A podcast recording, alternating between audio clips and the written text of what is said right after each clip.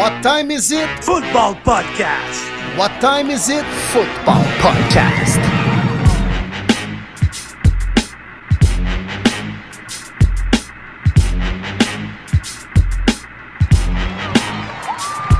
Le podcast Premier et les buts est de retour pour une troisième saison. En offensive, David Monsieur Lion Bleu Gilbert, le prof de maths aussi à l'aise avec les chiffres qu'avec les lapsus dans les noms. En défensive, Martin Marty Bronco Saint-Jean, le courtier immobilier aussi actif que Sean Payton avec les agents libres. Et sur la ligne de mêlée, William Willie Browns Boivin, le journaliste aussi réputé que l'histoire des Bruns de Cleveland. Êtes-vous prêt en situation de premier et les buts?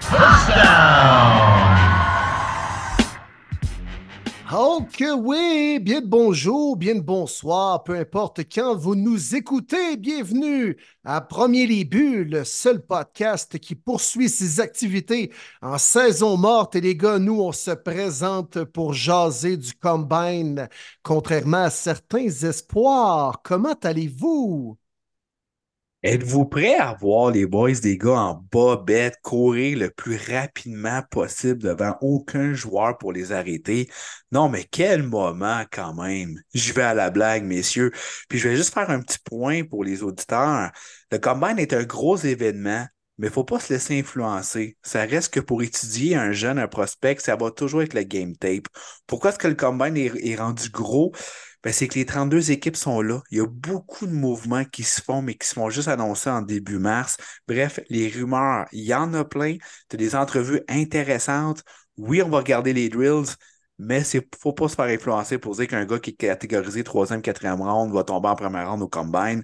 Vous allez tomber euh, déçu. Ouais, ouais, ouais. Puis, tu sais, j'espère qu'en regardant des gars comme ça en bobette courir, on n'aura pas un Chris Jones numéro 2 parce que je vous rappelle que Chris Jones, alors qu'il a couru, euh, disons, quand il a fini son 40 verges, euh, il n'y avait pas juste le paquet à l'air. Hein? Il y avait le paquet, puis la totale à l'air. Puis euh, on a vu ça à la télévision, à la télévision nationale. Puis, ah ouais, t'as remarqué ça? ça. Ben euh, oui, je te dirais que c'était assez évident. le bras de bébé qui partait hey. au vent, là, ouais, c'était assez euh, quelque chose. Ça, c'était drôle. Hey, si vous avez la chance d'aller pogner l'entrevue qu'il a donnée au frère Kelsey à leur podcast, là, je braillais tellement que c'était drôle. Travis, il braillait. Quand Jason il a dit Tabarouette, c'était la troisième jambe que t'avais là. hey, les gars braillaient. Puis Chris, il dit hey, Je me sentais tellement mal parce qu'il y a des jeunes pas mal qui regardent ça. sais Fait que là, là, je cours, je cours, je cours, là, je la sasse ma jambe. Et je vous le dis, je crampe. il, il, dit Fuck, man, faut que je fasse des pages, ça m'a croupé. il a fini ça sa bédaine. Et puis, veut, veut pas, ça pogne dans le vent, cette affaire-là, ça te ralentit quasiment, là. Mm, exact. Puis ouais, Jason faut que ça soit tapé à cuisse, là. Jason répond, on dit tabarouette, il dit, moi, il n'y a aucune chance que ça tape ma jambe.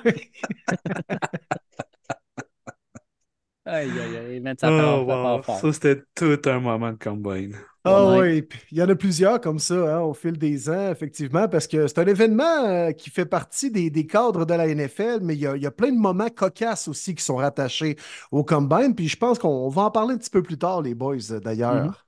Ouais. Ben oui, absolument. Absolument. Et puis j'en profite juste pour refaire une petite parenthèse parce que ceux qui nous écoutent, euh, comprenez qu'on enregistre mercredi soir, moment où la température va passer de genre, euh, mais en tout cas dans mon coin, moi je suis sur la rive nord de Montréal, ça doit passer de 13 après-midi à comme moins 22 avec le vent cette nuit. Puis là, ils ventent à écorner les bœufs dehors.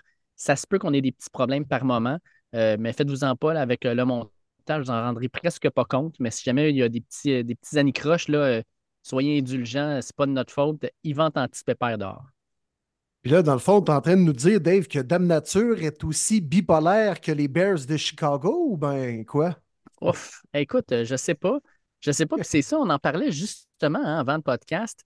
Il y a plein de vidéos qui commencent à sortir. Euh, Martin, tu le disais sur les sites de Paris sportifs, c'est rendu vraiment euh, assez évident. Justin Fields s'en irait à Atlanta. Selon toutes les rumeurs, semblerait-il que c'est c'est pas mal fait. Euh, en tout cas, ça, serait quand même une grosse nouvelle, je pense. Puis, en plus, notre Québécois, Mathieu Bergeron, joue là. Fait que pour lui, ça serait un gros upgrade. J'ai hâte de voir ce que ça va donner. Ben, c'est pas mal le premier domino, hein, les boys. Je pense que les, euh, les Bears veulent quand même respecter Fields là-dedans, être le premier à, pouvoir s'entendre avec une, nouvelle équipe avant l'ouverture des, des, discussions avec les agents libres le 11 mars. D'un autre côté, ben, ça, ça élimine une équipe potentielle de repêcher un carrière dans le top 10. On en avait parlé la semaine passée, c'est aucune surprise, c'est pas réglé encore, mais effectivement, j'ai un ami proche aussi qui m'a envoyé euh, des messages comme quoi des vidéos qui ont été euh, vraiment sorties sur Twitter, mais effacées rapidement, euh, dont un que toi, Dave, tu as réussi à pogner et à nous partager, euh, ou ce que tu entends carrément Fields en arrière, mais tu le vois pas avec des amis. Puis, we're going home, we're going home. On sait que c'est un gars de la Georgie, fait que tu y vas vraiment avec la logique.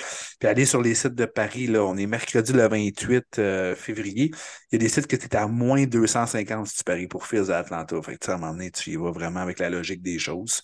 Euh, hâte que ça soit annoncé euh, dans tous les partis. Mais c'est une chose qui est sûre, puis les Bears ont, déjà pris leur décision. Maintenant, on veut juste voir le qu'est-ce qui est inclus dans la, dans la transaction. Ouais, parce que là, il y a plein de choses qui émanent de Indy, puisque c'est le combine, puis là, c'est le cirque médiatique, puis les directeurs généraux, les coachs, même les espoirs sont disponibles pour parler aux médias. Fait qu'il y a du stock pas à peu près qui sortent euh, à, gauche, à droite. Puis même que Caleb Williams aussi a mentionné que, c'est pas vrai, là, ce qui. Euh, était euh, mentionné à son sujet par rapport aux Bears, puis le fait qu'il voulait peut-être pas jouer là, il a mentionné vraiment en entrevue cette semaine que Écoute, ça va être un honneur si jamais il est repêché par les Bears. Donc, tout porte à croire qu'après les entrevues, je pense que les Bears vont s'en aller dans cette direction-là. Puis c'était peut-être aussi la dernière étape qui leur restait de rencontrer le gars en personne puis de s'assurer que c'est vraiment l'homme de la situation. Puis let's go, on va de l'avant en échangeant Justin Fields. Tu sais, des fois, avant d'embaucher euh, un, euh, un, employé haut placé dans ta compagnie, je pense que tu veux t'assurer de le rencontrer en personne avant de faire signer un contrat. Absolument. Vraiment, c'est un état vraiment crucial. Tu sais, tout ce qui a rapport sur le terrain, qu'est-ce que fait Wiseman en 2022, tout ça, tu l'as déjà vu sur Game Tape. Maintenant, tu veux vraiment voir la personne, qu'est-ce qu'elle a l'air en dehors du terrain, tout ça. Oui, il y a des red flags. Reste pareil que c'est clairement le meilleur carrière de cette QV-là. C'est lui qui doit sortir premier. Puis les Bears, le nombre de memes qu'on a vu aussi l'année qui ont pris Trubisky au lieu de prendre un Deshaun Watson ou un Pat Mahomes, surtout l'année passée décident de trade down alors qu'un CJ Stroud qui explose, ils veulent pas que ça arrive encore. Même s'ils croient quand même à Fields, je pense que c'est vrai qu'ils croient puis qu'ils aimeraient gagner avec lui. Tu y vas avec la logique des choses, que tu peux pas skipper un Caleb Williams. Tu t'attendais pas à avoir le premier choix au total cette année. Tu l'as. C'est un corps qu'on dit euh, qui arrive aux 10 ans. C'est le moment de l'essayer. Euh, puis tu l'as sur un contrat recru encore une fois. Tu fais un reset sur le QB pour le contrat. Tu peux euh, t'améliorer ailleurs. Tu sais, je veux dire, toute la logique est là. Puis la façon que Paul a parlé aussi hier ou aujourd'hui de mémoire qui a dit on veut être correct avec Justin. Tu sais, je veux dire, c'est fait, là, on s'entend, les boys. Euh, c'est, comme tu dis, c'est le premier domino à tomber. On va en avoir plein d'autres qui vont tomber. Il va y avoir des échanges dans cette saison morte-là qu'on n'attendait pas du tout. Euh, il y en a d'autres qu'on s'y attendait. Justin Fields, je pense que tout le monde s'y attendait, qu'il quitte et qu'il change de place. Moi, je vais vous avouer, les gars, j'ai vraiment hâte de voir ce que les Falcons ont donné en retour de Justin Fields, si c'est effectivement ce qui se passe. Euh, de, la, valeur de, cette, de cet échange-là? Est-ce que c'est comparable à celui de l'an dernier, alors que c'était Bryce Young qui était en jeu? C'est Caleb Williams, selon moi, un prospect beaucoup plus intéressant. Puis, tu sais, l'an dernier, on passait du 9e au premier, là, on passerait du 8e. en fait, tu sais, c'est pas un premier choix qu'on va chercher, mais c'est un gars qui, qui, est quand même important. Fait que j'ai hâte de voir ce que Atlanta va donner, ce que Chicago va recevoir. Ça ne me surprendrait pas que Chicago se ramasse avec le choix de première ronde, le huitième au total des Falcons. Fait que ça leur donnerait le premier, le huitième et le neuvième choix dans le repêchage. C'est fou, là! Ça serait. ah oui, tu penses que ça serait aussi cher? Oh, non, non, non.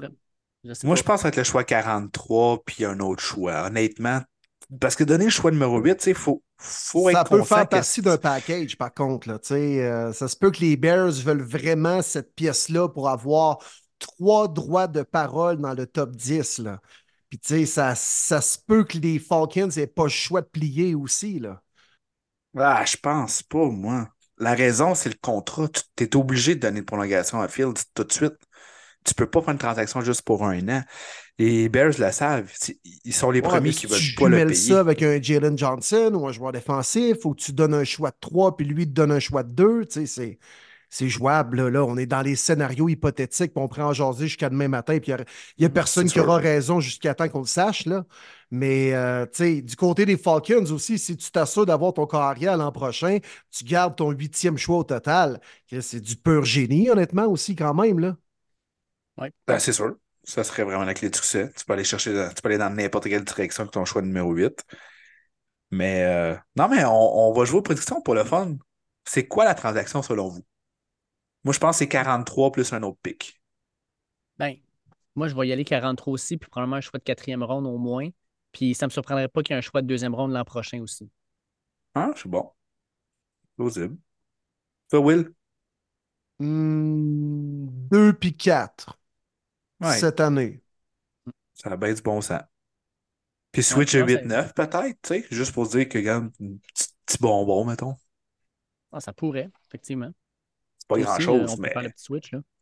Exact. Ça paraît pas, mais quand tu cherches un joueur en particulier, ce, ce, choix-là plus rapide, ça peut être vraiment important. Exact.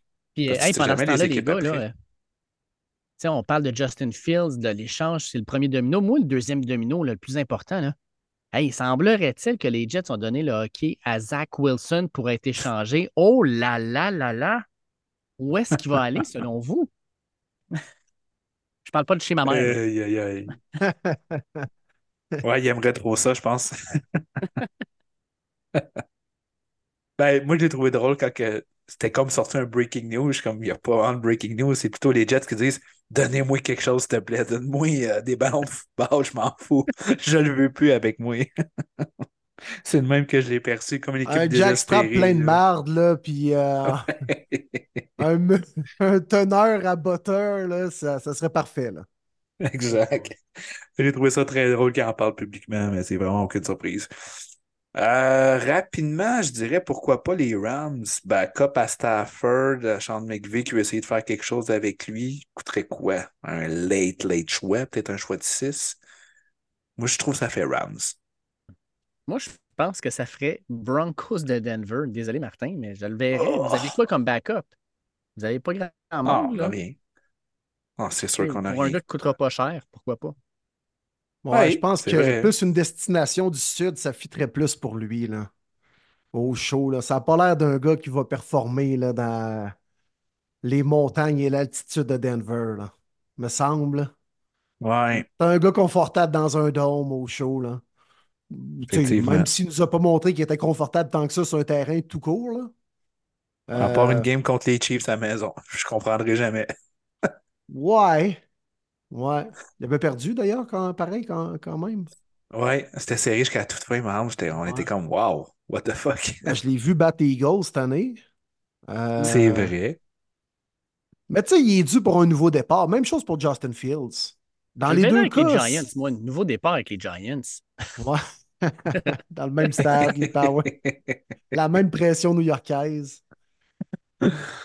Euh, mais euh, non, c'est un gars qui sont brûlés pratiquement où ce qui ont été repêchés. sont encore plus Wilson que Fields, là, mais, mais c'est carrément deux gars qui euh, ont là la pression d'avoir été un haut choix pour l'organisation, un peu comme Sam Darnold. Ça n'a pas fonctionné. Là, il est en train de se trouver une nouvelle niche ailleurs, au pire comme un bon backup dans la ligue dans les prochaines années.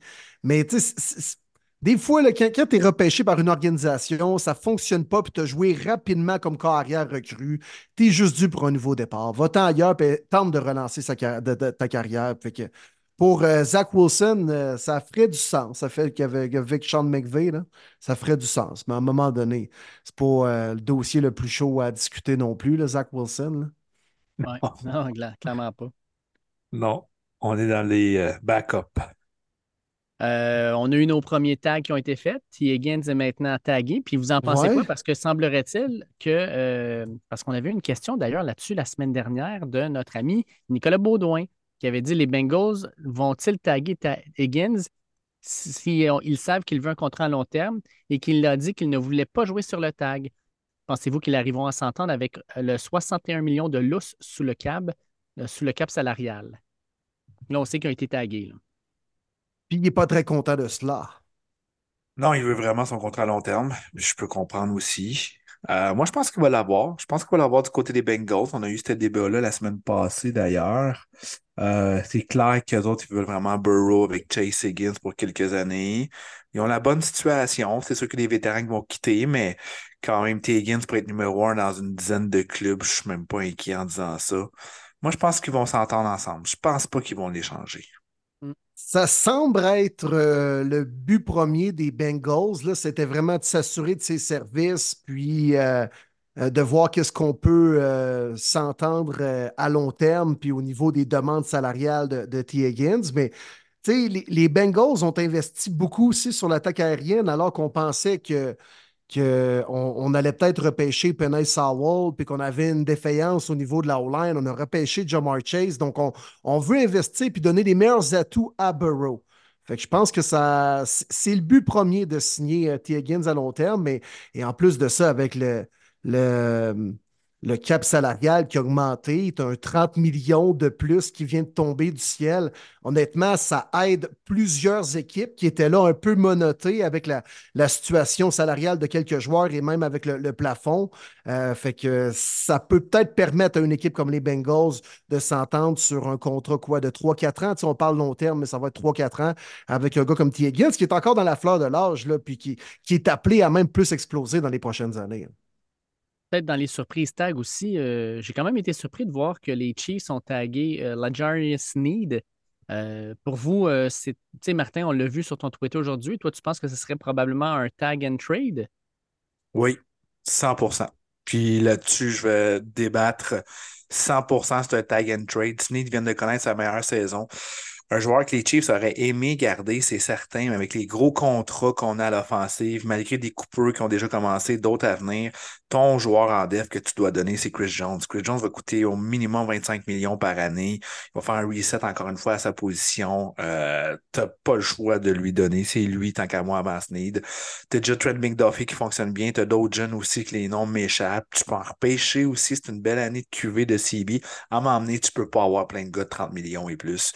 Euh, moi, je suis 100% sûr que ça va faire comme D. Ford qui ont fait en 2019 de mémoire, qui avait transigé aux Niners après de l'avoir tagué parce que justement, il était incapable de pouvoir le payer. Euh, je suis 100% convaincu là-dessus que Sneed euh, va se faire échanger.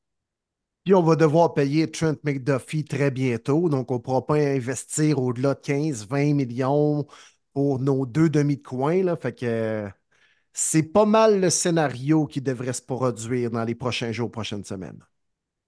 On fait-tu aussi nos prédictions? Ou Sneed jouera en 2024? J'ai goûté avec ton club, moi, mon Dave. Écoute, ça sera un bon fit. Ça va bleu. du pêchage aussi. Ben, ça va se faire avant. Sneed, pour vrai, pour moi, il se fait changer d'ici deux semaines. Moi, j'ai Lion bleu. Vous avez, du... vous avez de la place sous le cap?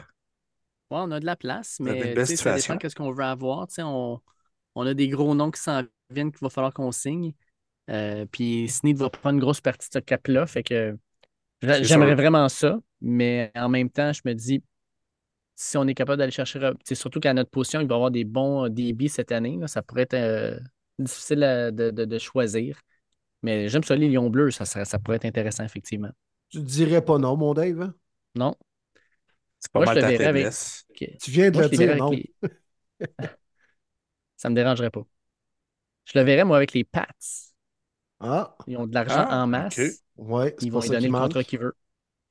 C'est vrai. Puis avec JC Jackson, qui clairement ne fait pas la job, d'après moi, euh, il y aurait la, job direct. Ben, qui est meilleur avec les Pats qu'il l'était avec les Chargers. Mais ça, c'est pas dur à battre, là. non. il a juste besoin d'être sur le terrain. Ouais, c'est ça. Puis je pense qu'ils peuvent le couper sans dead, je crois, JC Jackson, rendu à ce stade-ci. Moi, je vais dire euh, les Steelers. Oh! ça serait bon. Pour mettre de l'autre côté le Joey Porter Jr. qui euh, n'a jamais été vraiment comblé ce poste-là l'an dernier. On a joué parfois avec le vétéran Peterson qui est vraiment en fin de carrière, les Vi Wallace aussi qui n'est pas un partant établi. Puis on aime ça chez les Steelers, rajouter des éléments défensifs, des vétérans également. Il me semble qu'il y a un fit là. Puis je pense que les Chargers aussi pourraient être euh, une carte cachée euh, pour l'obtention. En même temps, est-ce que les euh, Chiefs pourraient être un peu freinés de l'échanger dans la division? Peut-être. Mais en même temps, si tu as ton prix avec la, transaction offerte par les Chargers, des fois, tu es peut-être mieux de procéder à, la transaction aussi. Là. Mm-hmm. Ah, on parle de plein d'affaires, là, mais euh, par rapport aux agents libres puis aux signatures, tout ça, mais la grosse nouvelle cette semaine, pour moi, ça a été la NFL qui a annoncé son nouveau cap salarial. Puis je pense que c'est la plus grande hausse de l'histoire d'un sport professionnel en termes de, millions de dollars. C'est énorme. C'est comme quoi que la, business va bien dans la grosse NFL.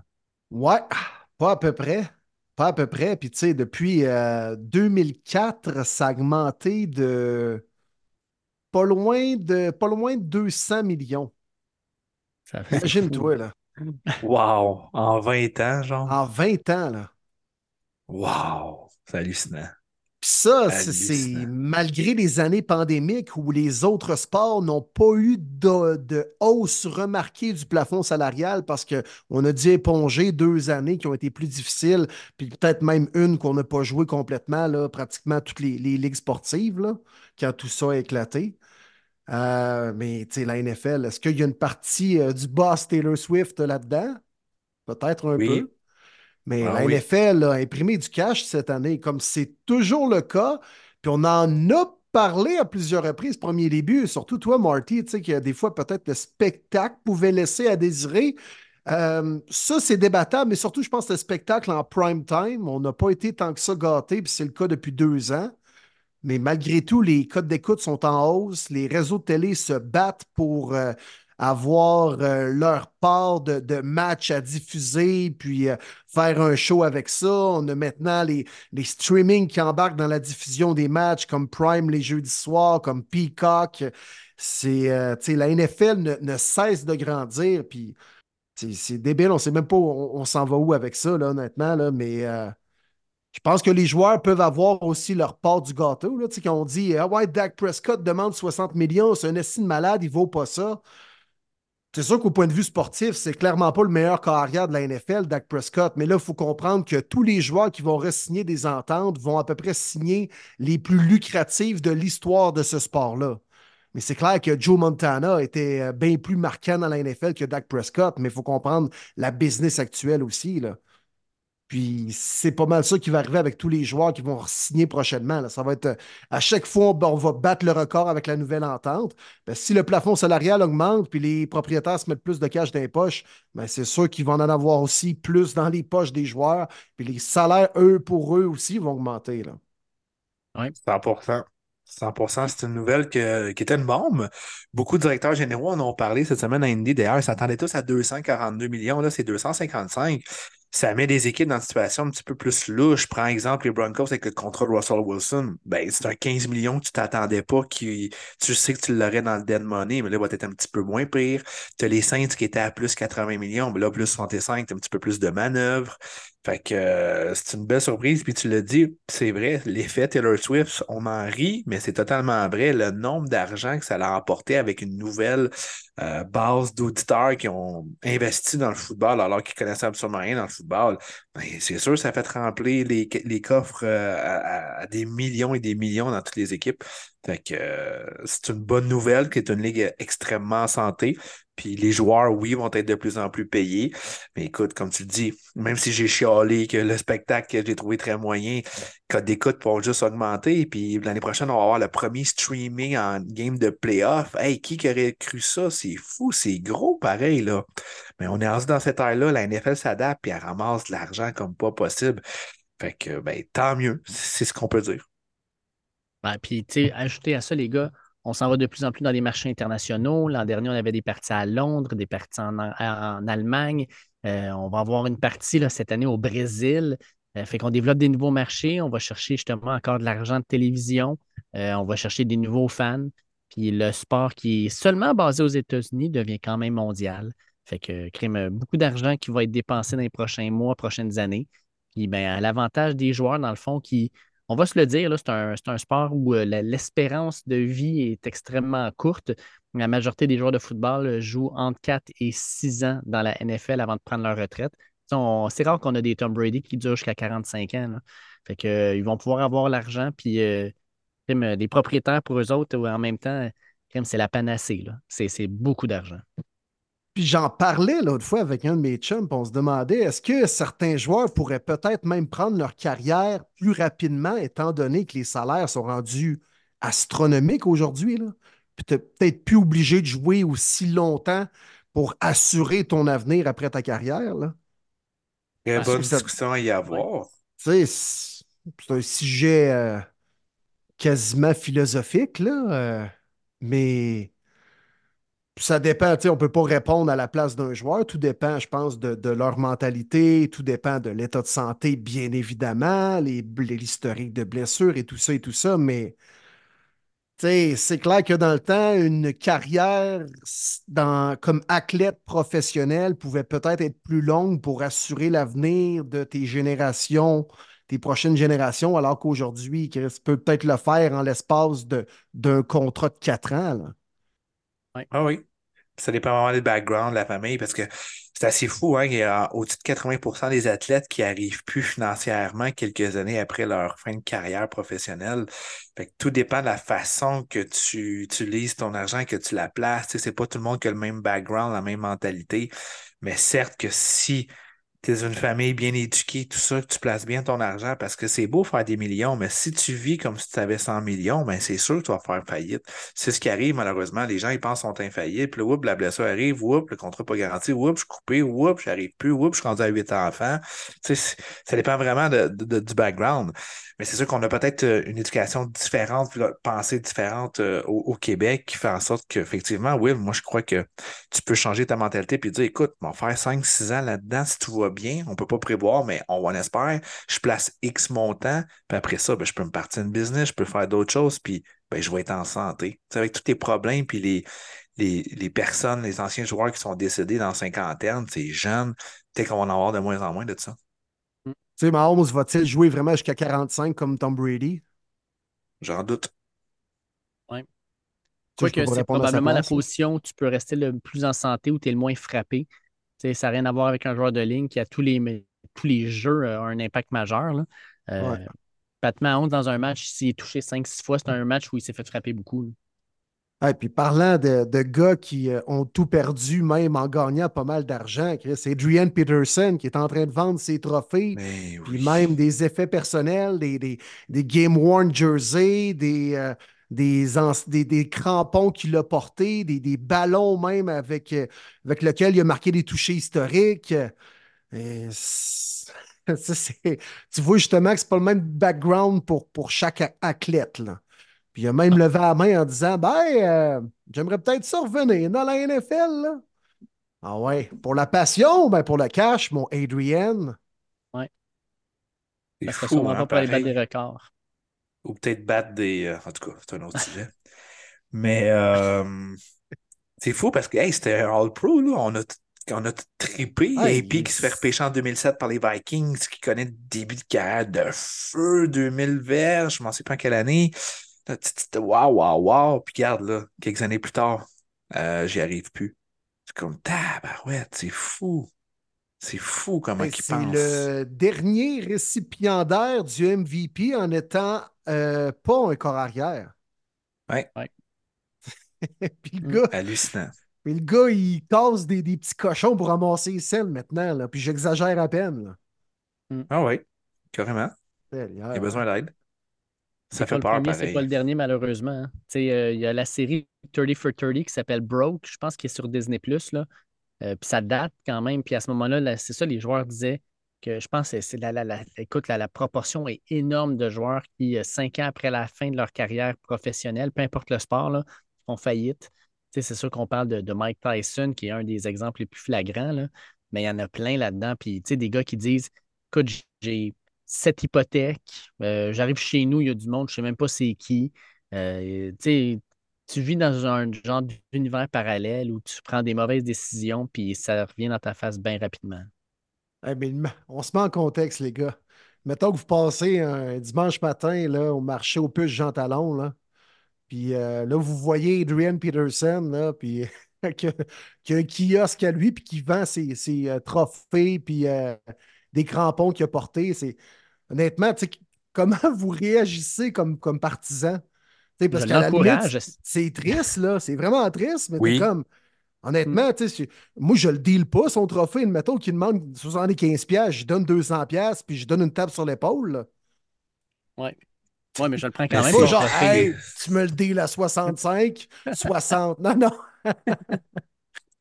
Ah, non, non, ben, mais c'est tu sais, vous triste. comprenez ma Ouais, question, honnêtement. triste. Oh, oui, triste, absolument. là. Moi, je, Oh oui, vraiment. je serais, je serais vraiment shaké. Je fais, voyons, man, tu fais pitié, là. Puis, écoute, veux-tu que je t'achète un café, quelque chose? Euh, un lait, un sucre? C'est- c'est- Qu'est-ce que tu veux, là? Ex- ouais, carrément. Moi, je dirais, vu que je t'aide à trouver une job, pour vrai, ça m'attristerait de voir ça. C'est comme, wow, man, t'étais une légende pour bien des jeunes. Puis là, t'es rendu là. C'est là que tu vois que la vie est, est infaillible pour personne. t'as des, Ouais. t'as des épreuves à remonter, mais moi, c'est ce que je lui proposerais. Je peux t'aider à te replacer dans la vie, à trouver une job. euh, c'est c'est- c'est ça. C'est trouver Ben, le, moi, mo- le- prendre- le moyen de s'en sortir. Je vais te prendre une paire de spikes, des gants, puis ton trophée pour 200 pièces cash. C'est bon? On n'en parle plus? c'est correct? Hop all. ta cuisse, s'il te plaît. Oui. bon. Hey, ben, si on reste de- dans la position des, des porteurs de ballon, les gars, là, cette Ouais. semaine, ce qu'on apprend, c'est que, tu sais, on parle des tags de T. Higgins, on parle de la, la Jarius Need, mais les porteurs de ballon, ils ne seront pas tagués. Là. Saquon Barkley, pas tagué. Josh Jacobs, pas tagué. Derrick Henry, c'est pas une surprise, pas tagué. Tony Pollard et Austin Eckler, probablement pas tagués non plus. On s'entend-tu que présentement, là, la position que tu ne veux pas avoir en termes financiers dans l'NFL, c'est porteur de ballon? Absolument. Ben oui. Ben oui. Absolument. Touche pas à vont- ça avec une perche de 40 pieds. Ils vont tous avoir un nouveau contrat. Probablement pas celui qu'ils veulent. Je pense que les deux seuls qui peuvent cash in, c'est Saquon puis Derrick Henry. Pour moi, Henry, Raven, c'est presque fait ou une équipe contender. Tu sais, je l'ai- c'est sûr, ça sera pas un 4 ans.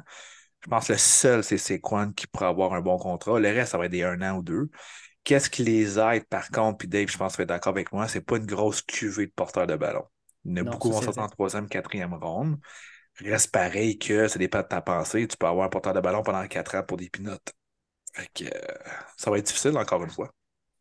Ouais, Ouais. mais tu sais, je pense qu'ils ont leur utilité cette année pour des équipes comme, entre autres, les Ravens, euh, même, euh, je pense, les Lions, les, Packers, des- même les Cowboys, où là, le, le champ arrière est quand même libre avec Pollard euh, qui va probablement jouer ailleurs l'année prochaine. C'est-à-dire que ces équipes-là, avec un, un, un Henry, peuvent accéder au prochain niveau. Là. Les Ravens, ça fait quoi, 3-4 ans qu'on on court en comité avec des gars pas pires, mais sans plus.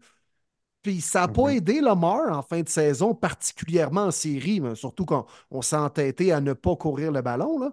Mais à un moment donné, je pense que les Ravens pourraient être beaucoup plus menaçants avec Derrick Henry, avec euh, même Austin Eckler, euh, name it, Josh Jacobs là, qui, qui pointe euh, un retour vers, avec les Raiders. là. Mais je pense que ces gars-là, pour une courte période, ont encore leur utilité pour ramener une équipe à un autre niveau offensivement. Ah, puis Ouais, tu les mettre en duo. Pourquoi pas? Ah, clairement. Ben oui. C'est sûr, Ouais. c'est sûr. Tu peux pas donner euh, 35 portées par match euh, à Derrick Henry, là. Peut-être une fois dans l'année, ou sinon, si tu fais ça au mois de septembre, t'es cave, parce que ça se peut que le gars euh, reste pas beaucoup de gaz dans la tank en fin de saison, là, tu sais. Non, Ben oui, c'est ça la nouvelle mode de la, de la NFL. là. Tu sais, un, un Derrick Henry, tu lui donnes 12 bonnes portées dans un match, là, puis avec euh, des lead blocks, puis tu compares en avant, ça peut être dangereux en tabarouette. Là. Oui, Mais oui. Mais oui. exact. Mais côté contrat, à part Saquon, je vois aucun qui vont signer plus que deux ans, honnêtement. Même Dirais que si dans le Quan temps, serait là- prêt à aller à 3-4. Je pense que oui, parce qu'il était repêché quand même jeune. Il est quand même très menaçant avec la passe. Reste pour moi clairement le meilleur running back all around disponible. Je pense que c'est quoi, honnêtement, 3 ans, 36 millions, une vingtaine garantie. Je pense que ça va être ça son contrat.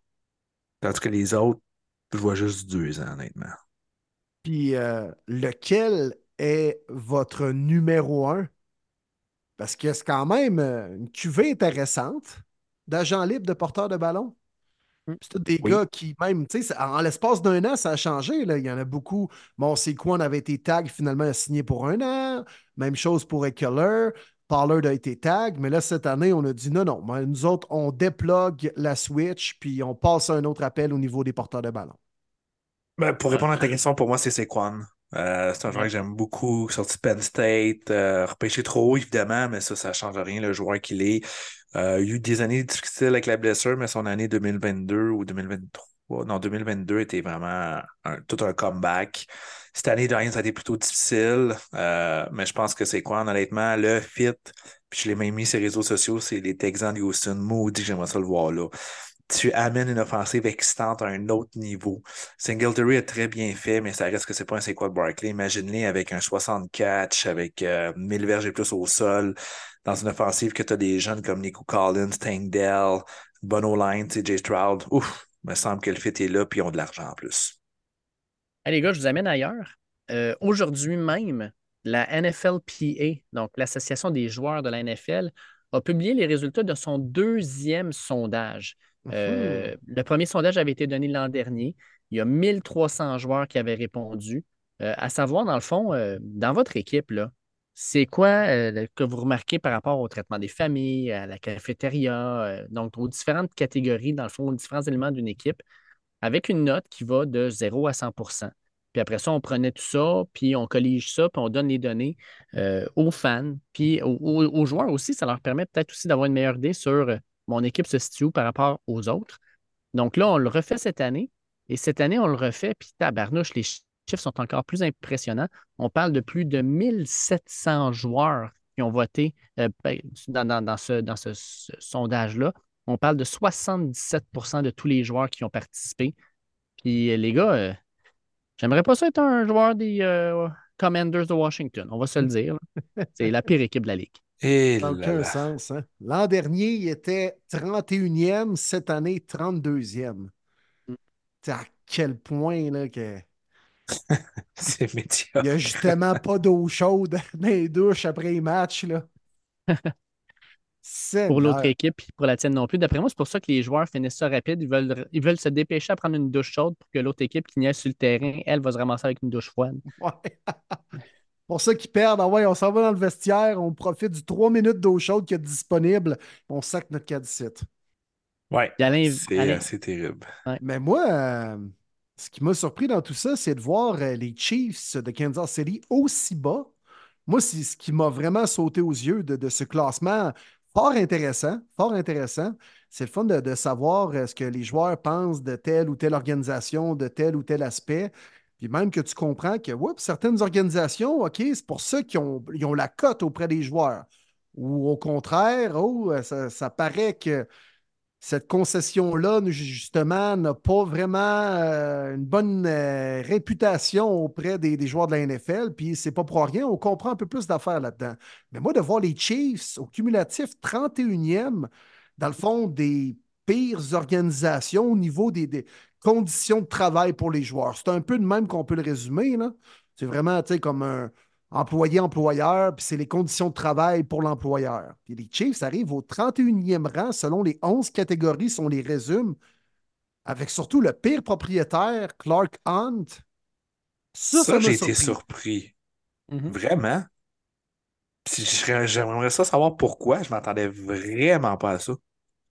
Bah, mais le pire. Ouais, le pire. C'est pas celui des Panthers. Même pas.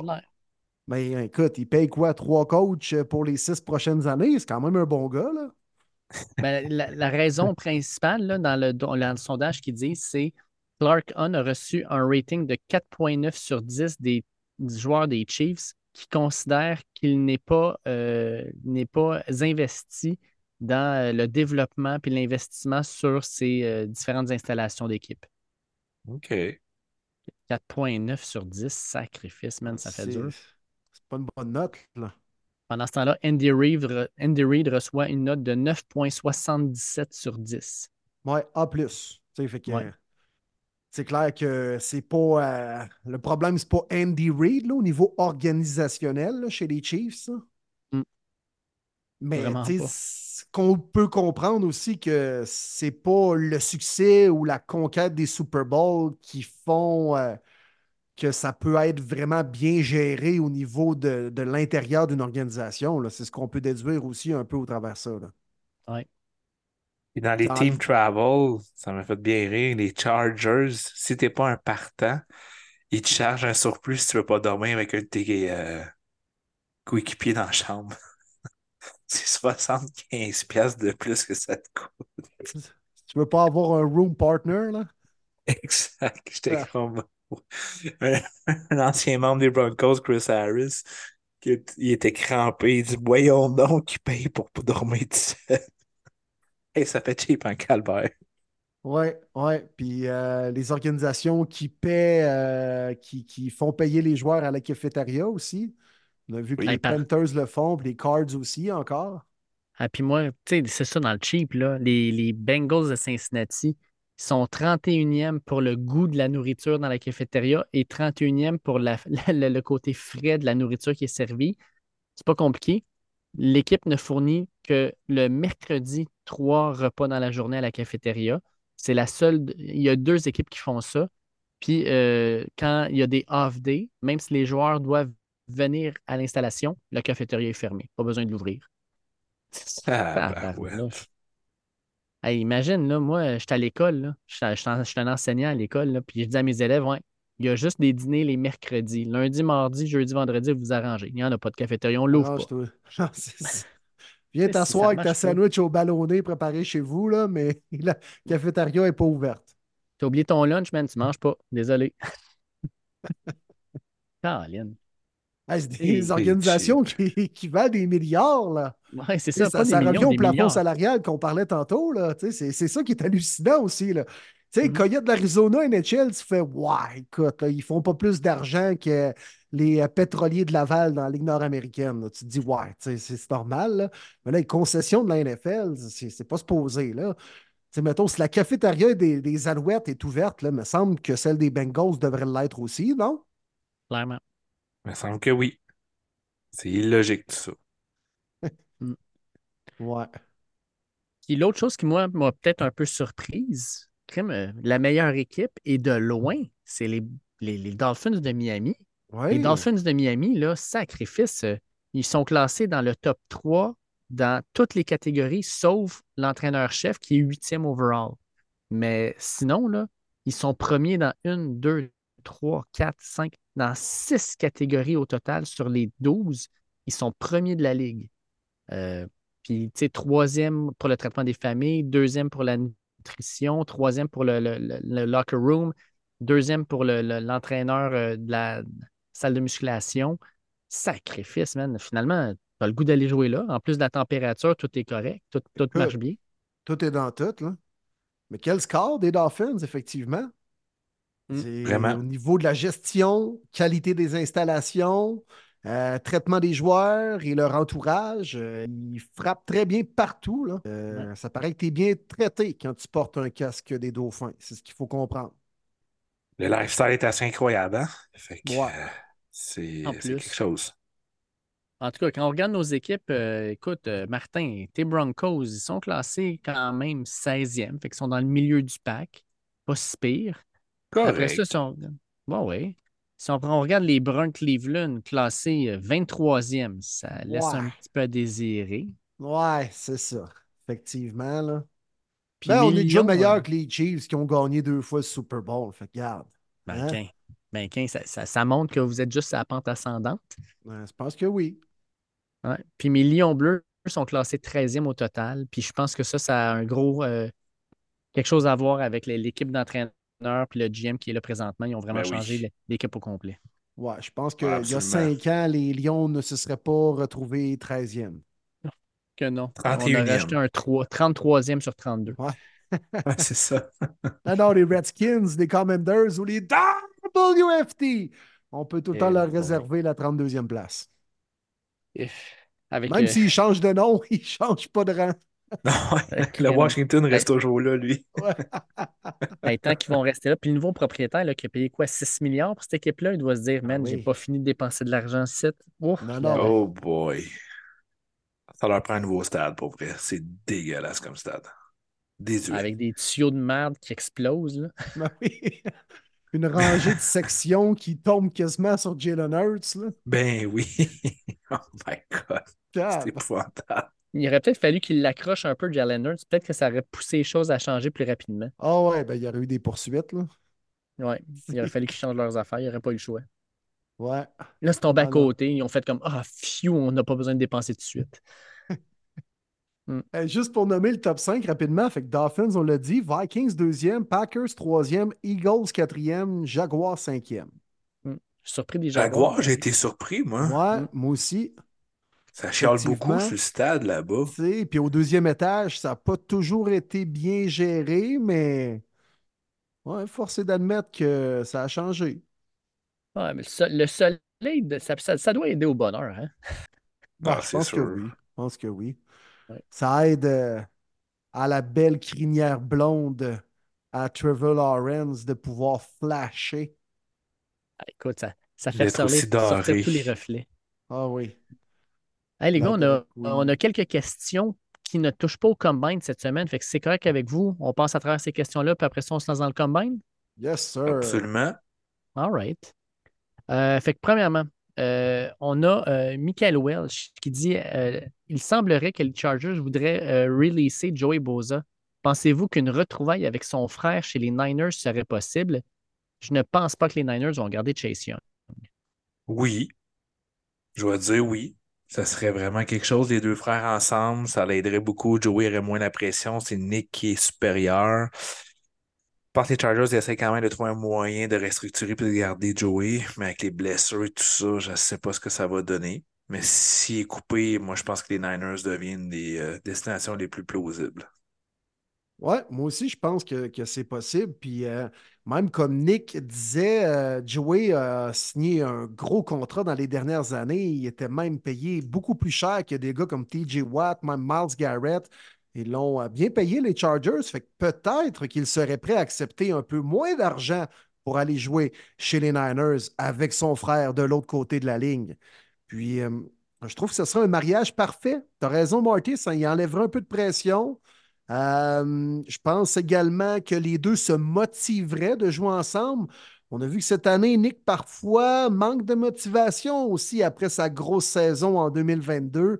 Alors, moi, je pense que du côté des deux Boza, ça pourrait les aider même à élever leur jeu à un autre niveau. Ça fit dans la défensive des Niners et surtout les, joueurs euh, qui, sont dans la, fleur de l'âge de noyau défensif, c'est-à-dire c'est à peu près tous des gars du, même âge, là, avec Fred Warner, Javarius Ward, Greenlaw également, euh, Auric Armstead. Ça fitterait vraiment là, pour garder le gros noyau fort en défensive, puis encore avoir une défensive élite pour les deux, trois prochaines années. Ouais, puis moi, je suis 100% d'accord avec vous. Puis j'ajoute au fait que la ligne défensive des 49ers est très profonde. Fait que d'après moi, il serait capable de faire rouler aussi Joey Boza pour le garder plus en santé, le plus frais. Ça lui permettrait peut-être d'avoir une saison où euh, les blessures seraient moins importantes. là. On a ensuite euh, deux questions qui se ressemblent. La première de Mathieu Courcelle. Salut les boys. En passant dans votre dernier podcast, vous avez parlé du gars du dépanneur, mais c'est comme ça qu'il a connu Martin. Ça, Oui, quand même fou. c'est vrai. Salut Mathieu. Fait que sa question, c'est. euh, Qu'est-ce que t'as acheté au dépanneur, Marty? Là? C'est dans le temps, ça fait plusieurs années de ça quand je vivais à un autre euh, village, je travaillais au dépanneur, puis euh, j'allais gazer. Par un moment donné, je pense qu'il y avait une casquette de mémoire de foot. Puis là, ah, t'aimes-tu le foot? Ah ouais, ok. Puis c'est ça, là, on s'est mis à jaser. C'est par après qu'on s'était ajouté de mémoire sur Facebook. Puis là, il a vu qu'on avait un podcast, puis là, il a appliqué au podcast, puis tout. Mais ça fait, quelques années que je ne l'ai pas vu, mais euh, on se suit mutuellement sur les réseaux sociaux. Fait que. euh, j'ai trouvé ça cool, son message. J'étais comme, hey, c'est vrai, c'est nous autres, ça a vraiment été ça dans le depth qu'on s'est connus. C'est vraiment cool. Ah, c'est cool. Non, c'est cool. Mais t'as pas répondu à la question, Tabarouette. C'est quoi que t'achetais? Un Ah, j'allais gazer. j'allais là, gazer. là? Chaudière Ah, de gaz. avec des plumes? L'édition du summum mars 2011. Oui. Ah, le genre de dépanneur avec une petite section club vidéo, là. Exact. Il y avait ça. Euh, dans ceux en arrière du petit rideau qui est un rideau de douche, là. Ou la Ouais. porte de cowboy. Ouais. Là, je dis, elle sera pas long, chérie, je m'en vais faire numéro 2 en même temps. Linda joue la coquille, la coquine à la campagne. Oh, aïe, aïe, aïe. Ou bien les biscuits Oreo, mais ça, c'est pour une autre histoire, je pense. Euh, Aïe, aïe. Hey, Germain. Blitz comme il faut sur Linda. Hot, hot, hot. Tabarnouche. Oh là là là là, j'espère que vous allez rire. Fait qu'on on revient à la question de Mathieu, finalement. Il demande euh, Que pensez-vous que mes commanders vont faire avec l'argent qu'ils ont? Merci beaucoup à vous et bon off-season. Euh, moi, d'après moi, ils vont juste essayer de, de débloquer les tuyaux. C'est pas, pas le choix. Ah oui. On Ah va ouais, appeler le plombier. plombier là, pour changer de tuyau un peu. Là. Passe Ah un fiche. Tim, un autre fan des Commanders. Très Oh. bon. Salut Mathieu. Ben oui, c'est cool. Merci, Matt. Euh, ben, ils Moi, je pense plein de choses. Beaucoup de choses. Je pense qu'ils dépenseront pas beaucoup, honnêtement. Moi non plus.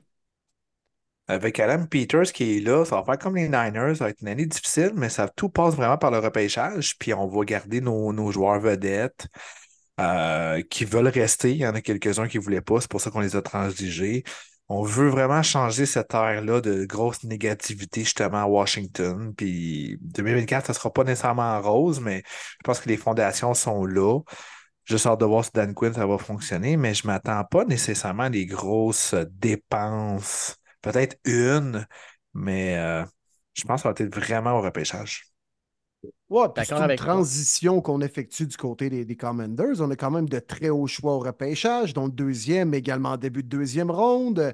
Euh, je pense qu'avec les transactions, entre autres de Chase Young, de Monte Sweat également, on a des bons choix en deux, trois, quatrième ronde. Donc, euh, ça va être un processus, effectivement, du côté des Commanders. Puis, tu sais, on l'a prouvé par le passé qu'en ayant une très, très bonne année de repêchage, des fois, on peut se rebâtir très rapidement. Ça peut aller vite. Alors, euh, les Commanders, on va miser là-dessus. On ne va pas dépenser en fou. On est euh, maintenant géré par une bonne tête de football. Fait que, euh, non, écoute, tout dépend de ce qu'on va faire au repêchage. Il y a des années comme les Saints, en 2017, je crois. On a repêché Ramzik, Latimore, même Trey Hendrickson, Marcus Williams, euh, Enzelone. Fait que, il y a l'année aussi les Seahawks à l'époque, on avait repêché Sherman, on avait repêché Russell Wilson. Fait que, tu sais, des fois, en l'espace d'un repêchage, avec plusieurs bons choix dans les quatre premières rondes, on peut se rebâtir rapidement. Mhm. Puis ils ont cinq 100%. choix dans le top 101, hein. Ouais. Vite, vite, Exact. là. 101, 67, 36, 40, c'est payant, ça. Wow! Puis le 2. Hmm, intéressant. Écoute, moi, si je suis les Commanders, je dépasse pas, je dépense pas en fou. C'est pas le moment de le faire de toute façon. Tu veux garder ton cap salarial euh, en santé. Tu veux être capable d'aller chercher des pièces sur lesquelles bâtir. Tu as le deuxième choix. Fait qu'on s'entend, ils vont choisir un corps arrière. La seule position sur laquelle je dépenserais de l'argent, si jamais c'est possible, c'est sur un joueur de ligne offensive. Donne-moi un bon tackle qui va venir épauler euh, le corps parce qu'on se rappelle, l'an dernier, c'était pas chic-chic, Sam Howell, c'était de loin le corps arrière le plus saqué de la, de la ligue. Euh, fait que d'après moi, là, tu vas chercher un bon joueur de ligne offensive, euh, tu lui donnes un bon contrat, tu vas le mettre, là, on a Charles Leno puis Andrew Wiley, là, c'est pas, c'est pas des pro ballers, ces gars-là. là. Tu vas en chercher un bon, un bon tackle, tu lui donnes un gros contrat, puis tu dis c'est toi qui protèges notre carrière du futur. C'est la seule raison pour laquelle je mettrais de l'argent sur la table pour un gars. Ouais, puis amener un vétéran aussi, justement, pour épauler les jeunes, puis euh, aider le, jeune carrière ultimement qu'on va repêcher, là. Ça serait, euh, un bon coup, tu as raison, mon Dave. Puis d'ailleurs, les boys, qu'est-ce qu'on va faire du côté de, de Sam Howell avec euh, les Commanders? Tu sais, on va-tu le garder? On va-tu le placer comme deuxième? Peut devenir intéressant pour une équipe qui cherche peut-être une police d'assurance. Ça peut être un deuxième de luxe, Sam Howell. C'est intriguant de savoir dans quelle direction s'en va sa carrière parce qu'il a montré des signes quand même honnêtes l'an dernier. Mais il y a encore du travail à faire. Il n'était pas dans la meilleure disposition du côté des Commanders. Mais je ne suis pas prêt à dire qu'il n'a plus sa place dans la NFL ou que c'est un 2-3e de carrière. Je sais pas trop. C'est intriguant de savoir ce qu'on va faire avec Sam Howell. Nouveau DG, nouveau coaching staff. C'est là que tu as de la valeur. Moi, je pense que tu l'échanges. C'est le moment de l'échanger. C'est pas ce régime-là qui ont décidé de le repêcher. Ils vont bâtir avec le choix numéro 2. Fait que moi, je pense que j'irai vraiment vers là. Puis oui, il y a quelque chose à faire sans mort. Il est trop jeune pour abandonner. Puis il y a un club qui va s'essayer, c'est sûr et certain. Je pense que tu peux avoir un retour intéressant. Exact. Puis Puis non Quoi seulement et ça, mais où, les gars, ça, selon vous? Encore là, les Broncos. Hmm. Les Broncos, peut être, ça, ça peut être une belle destination aussi. Il était repêché en cinquième ronde, je crois, en 2021. Ouais, c'est pas dire un choix de 3 ou un choix de 4, je pense que c'est faisable. Ah, Claire, oui. Je pense que c'est bon des deux côtés. Surtout un choix de 3, Washington va dire oui tout de suite. Mm. La destination, une équipe.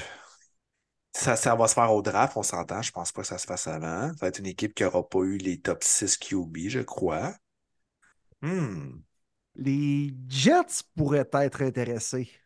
Ah, Ah ouais, c'est pas fou ça. remplacer Zach Wilson, ça ferait du sens. Puis il n'y avait pas Ah grand-chose ouais? l'an dernier en backup, hein, même s'il en avait quatre. Exact. Puis, tu sais, Aaron Rodgers va revenir comment? Puis, s'il revient, puis parfait, il t'offre une bonne saison, on s'entend que c'est pas pour euh, huit ans, là, l'expérience Aaron Rodgers.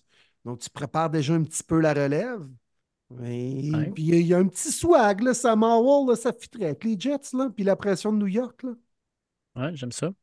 Ou au, au Colts, pour remplacer, euh, parce que d'après moi, Mark Minshew ne revient pas. Fait que, tu sais, pour être le backup à Richardson.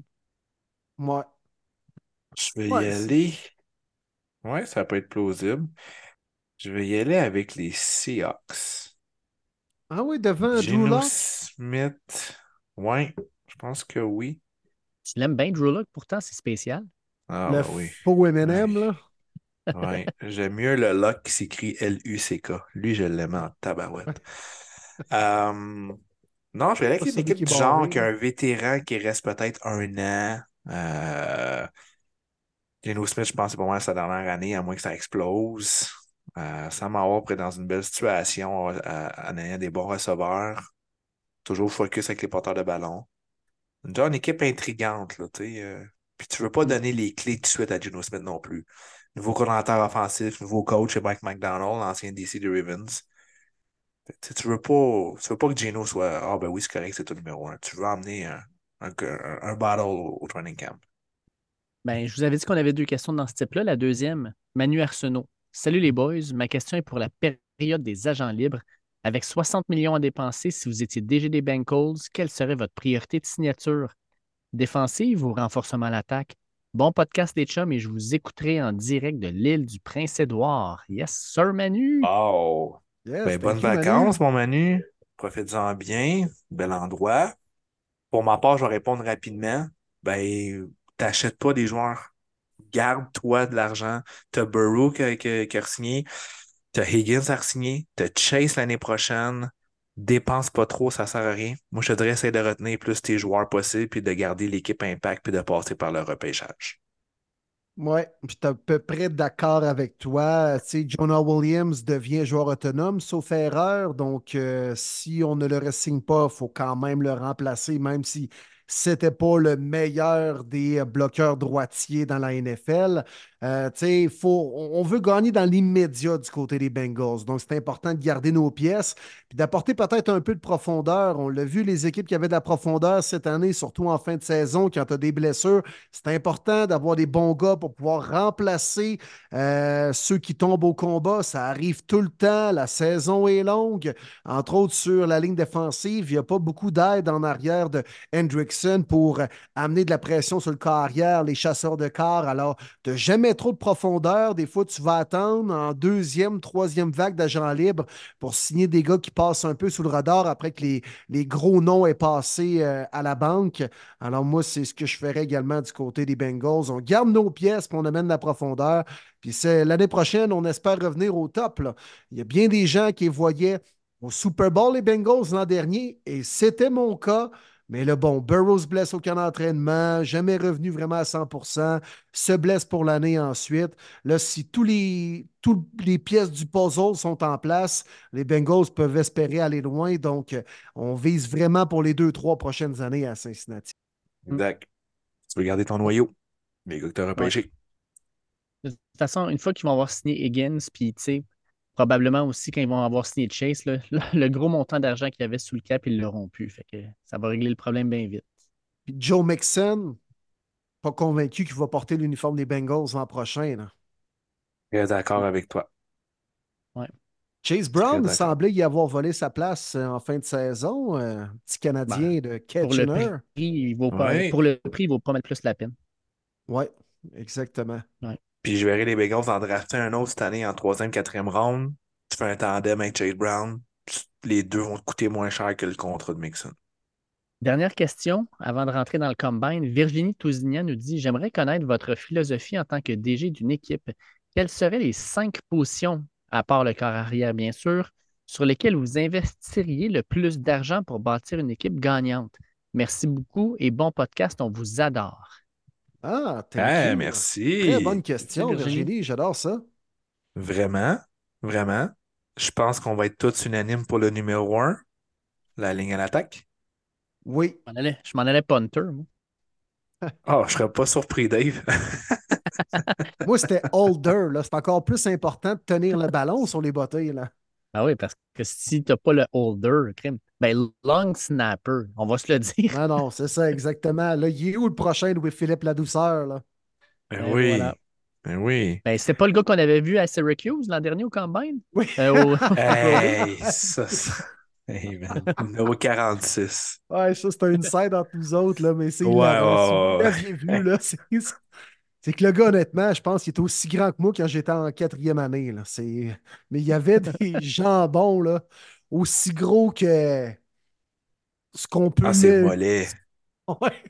Ah oui, c'est mollet, c'était solide. Ouais. Puis il courait d'une façon, là, comme. En tout cas, des petits bras là, qui allaient à gauche, à droite. Là. C'était drôle. C'était drôle. Ouais. Ouais. Fait que quand je Eh dis oui. O-line, par contre, je dis tackle. je dis pas intérieur O-line au centre nécessairement. Je Hey, pense je que les positions qui ma peuvent être draftées là. plus loin. Tabarouette que c'est? Mais Oh, ouais, bon, O-line, ma euh, première position, c'est tackle. C'est vraiment tackle. ouais, avec. Deuxième, C'est là qu'on va Pass avoir rusher. Chasseur de corps. ouais, moi aussi. Mm. Pass rusher. Aussi. On commence avec les lignes, c'est ça le plus important. À l'attaque Ah et en oui. défensive. La guerre des tranchées. C'est important. Ouais. Puis moi, après ça, moi, je vais tout de suite receveur. Parce que si tu as beau avoir un corps arrière, si tu n'as personne à qui lancer le ballon, puis surtout dans la nouvelle LNFL, tu as besoin de receveurs qui sont des playmakers. Moi, je dirais demi de coin avant. OK, c'est bon. Moi, je dirais ligne défensive intérieure avant. Ah non. Je le mettrais troisième. Les gars comme des Chris Jones, là, faut que tu payes ça. Ouais. Mais là, tu sais, si on nomme le meilleur joueur à chacune des positions, là, c'est. Non, mais Ouais. ouais, mais pour là. moi, pour moi, le- la pression maintenant à l'intérieur de la ligne défensive est énorme. Je la mets trois. Puis je mettais CB4 dans ma liste. Demi de coin. Vous autres Moi, quatre? je te- Quatrième, là, moi, j'irais. Tu sais, on a commencé avec tackle, moi, j'irais centre. Parce que le centre, c'est lui qui lit la défensive, c'est lui qui fait les ajustements, c'est lui qui a un contact direct avec ton corps arrière. Moi, je pense que centre, je le mettrais quatrième. Quand tu as un bon centre, on l'a vu. Dès qu'on a eu euh, Humphrey avec la ligne offensive des, des, euh, des Chiefs, là, ça s'est stabilisé. Kelsey avec les Eagles, extrêmement important. On en, en parle pas beaucoup des centres, mais my God, ils sont importants dans cette ligne-là. Moi, je les mettrais quatrième. Ouais, puis c'est une position qui revient de plus en plus à la mode là, depuis quelques années. Là, puis effectivement, euh, c'est redevenu les, capitaines des lignes offensives. Puis euh, ceux qui, dans les dernières années, ça s'était un petit peu perdu. C'était vraiment les tackles qui avaient repris le, du lustre. Puis les tackles sont encore importants, mais au niveau de l'influence d'une ligne offensive, là, les, les Eric McCoy, les Linderbaum qui est arrivé récemment, bien sûr, Kelsey, Humphrey, on peut en nommer plein, là, mais des Mitch gars qui sont. Morse. Oui, Mitch Morse, effectivement, Ouais. qui a une belle carrière. Euh, Lindsley avec euh, les Chargers. Il y en a euh, plusieurs qui sont très, très importants sur leur ligne offensive. Euh, ouais, c'est bon, ça, Dave. C'est bon, c'est bon. Euh, moi, je te dirais, te dirais, euh, je pense que honnêtement, les alliés rapprochés sont vraiment rendus importants, les tight ends. Moi, ce serait mon cinquième. Un bon tight end. Puis euh, on a vu l'impact de Sam Laporta cette année, ce que Kelsey peut faire, ce que Kittle peut faire. Dans les systèmes offensifs d'aujourd'hui, c'est crucial d'avoir un bon allié rapproché. C'est bon. Moi, cinquième, c'est wide receiver. Dans une ère avec autant de, jeux aériens, ça te prend pas juste un, mais minimum deux receveurs, idéalement trois. Il y a quelques clubs qui ont ce luxe-là, mais si capable d'avoir un numéro un, puis surtout avec les dernières années, les QV, puis même la QV qui s'en vient, tu as tellement des bons receveurs. Euh, pour moi, ça devient dans mon top 5. Puis euh, moi, je termine avec euh, DB de mon côté aussi, demi de coin. Tu, tu viens de le dire, Martin, mais on, est rendu à une heure où on va avoir deux, trois bons receveurs par équipe. Ben, tu as besoin de quelqu'un pour les couvrir. Puis on l'a vu avec les Chiefs pendant les séries. Leur tertiaire a été excellente avec McDuffie, avec Sneed. Euh, tant de besoin des playmakers à l'extérieur. Fait que je vais avec ça aussi. Avant de passer euh, au sujet du combine, les boys, on va faire un point débat.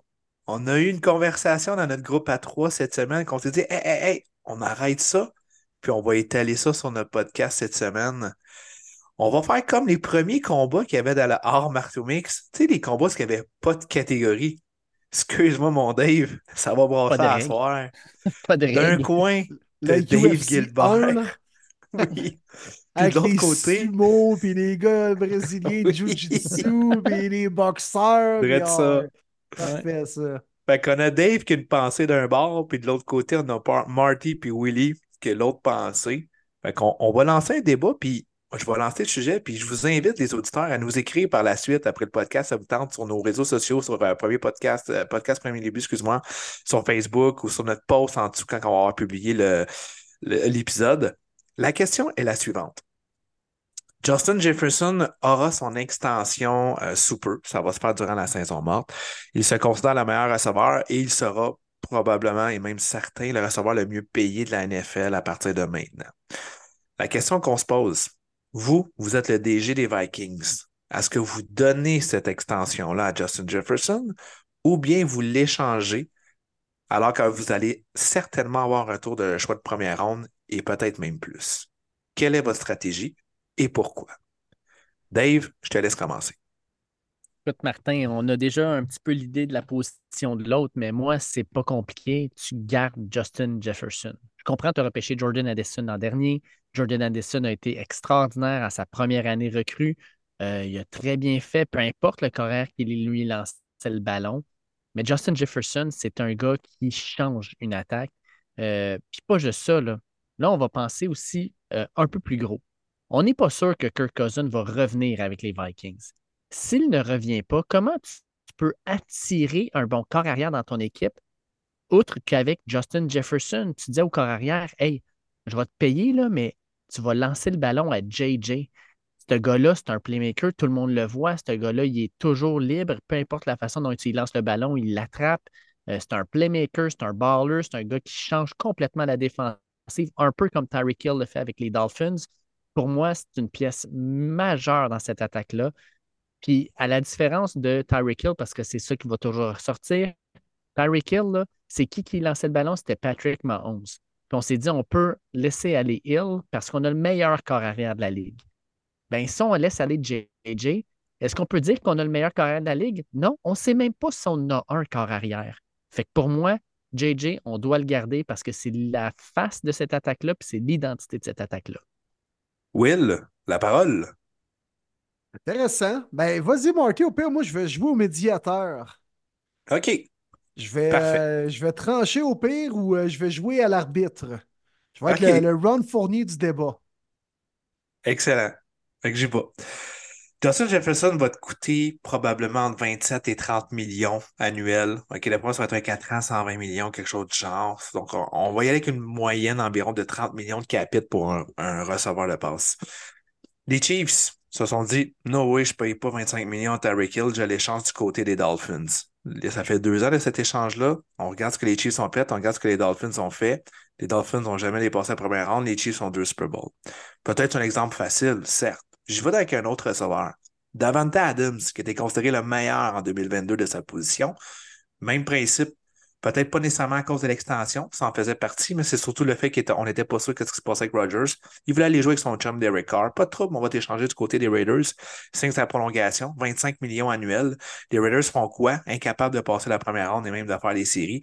Les Packers, eux, ils font plus qu'une ronde de série, puis Rodgers n'est plus là. C'était Jordan Love et la plus jeune offensive de la ligue à rentrer en série. Encore là, c'est toujours les calculs dans ta masse salariale. Je vois deux receveurs qui sont payés 25 millions et plus qui sont incapables de faire avancer leur club, tandis que les deux autres équipes qui n'ont pas à payer ce receveur numéro un là sont capables de faire avancer leurs équipes et d'aller plus loin en séries éliminatoires. 2021, on nommera pas nécessairement les, euh, les, les noms, mais Jamar Chase, Waddle Smith, c'est correct. Tu n'as pas nécessairement un choix de top 10 euh, pour les Vikings, mais ce sont des receveurs établis.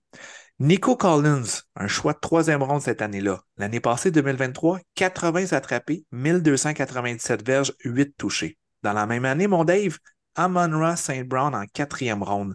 En 2023, 119 attrapés, 1515 verges, 10 touchés. Je vais en 2022. Encore là, il y a eu des hauts choix qu'on ne peut pas vraiment mettre dans l'équation. Il y a eu Derek London, Garrett Wilson, Chris Olave. Un George Pickens en deuxième ronde qui t'a donné 63 attrapés, 1140 verges, 5 touchés. Tu un Romeo Dobbs côté des Packers qui faisait partie de la formation de receveurs, 8 touchés l'année passée. On va plus récemment, la QV 2023, tu Jordan Addison, 911 verges sur 70 attrapés, 10 passes de toucher. Jaden Reed, que personne connaissait du choix de deuxième ronde, 10 touchés, presque 800 verges. Rushy Rice, côté des Chiefs, a battu le record pour une recrue en série avec 26 attrapés en 4, euh, euh, matchs. Euh, et surtout, Puka Nakwa, cinquième ronde. C'est sûr qu'il n'y en a pas à chaque année, mais quand même 105 attrapés, 1486 verges et 6 touchés. Sans plus de parler de la QV qui s'en vient avec les Marvin Harrison, Malik Neighbors, Romy Odonze, Brian Thomas, Troy Franklin, Xavier Worthy, Anthony Mitchell et j'en passe. Donc, certes, pour moi, j'échange Justin Jefferson. Il est une coche, il est vraiment bon, il est dans le top 3, même top 1, j'en conviens. Mais avec ce que j'ai sorti comme statistique des receveurs que les équipes ont décidé de ne pas payer, qui sont capables d'aller plus loin, ce fameux 30 millions-là, je l'investis plutôt dans ma ligne offensive ou comme pass rusher et non pour un receveur. OK. Intéressant. Il y a des bons arguments des deux côtés. Euh, il y a des bons arguments des deux côtés. Là, ça implique quand même, Marty, qu'il faut avoir la main vraiment heureuse et repêcher un receveur recru qui est prêt à jouer dans l'immédiat. On s'entend. Euh, Puis, tu sais, pour Dave, ça, ça implique qu'on s'ampute peut-être au fait qu'on ne peut pas s'améliorer ailleurs en donnant autant d'argent à un receveur de passe. Ça, ça c'est 100% sûr, mais un, le cap salarial vient de monter. Euh, fait que ça va avoir un impact moindre. Puis, tu sais, tu as Jordan Addison, mais les équipes, là, mettons, comme là, il vient de dire, là, euh, puis je suis d'accord, j'aime son exemple avec Devante Adams mais on l'a remplacé par plusieurs bons receveurs. Christian Watson, Romeo Dobbs, euh, Jalen Reed. Euh, les Vikings n'ont pas cette profondeur-là actuellement. Puis non seulement ça, mais les Packers, oui, ont été bons, mais il y avait une bonne défensive. La défensive des Vikings, là, c'est un gros, gros, gros chantier de construction aussi. pour moi, rendu là, tu dois tabler, sur les joueurs que tu as déjà. Euh, puis, on en parle quand même peu, mais les receveurs, de Tyreek Hill vient d'avoir 30. Mais là, euh, ou pas loin de 30. Mais là, Justin Jefferson va tourner autour de tout ça, mais Jamar Chase, ça va être la même affaire. CD Lamb, ça va être la même affaire. Je pense que ça va devenir la position où justement, on va être entre 25 et 30 millions quand tu es dans les meilleurs, puis il va en avoir plusieurs. Fait que, pourquoi pas rentrer là-dedans?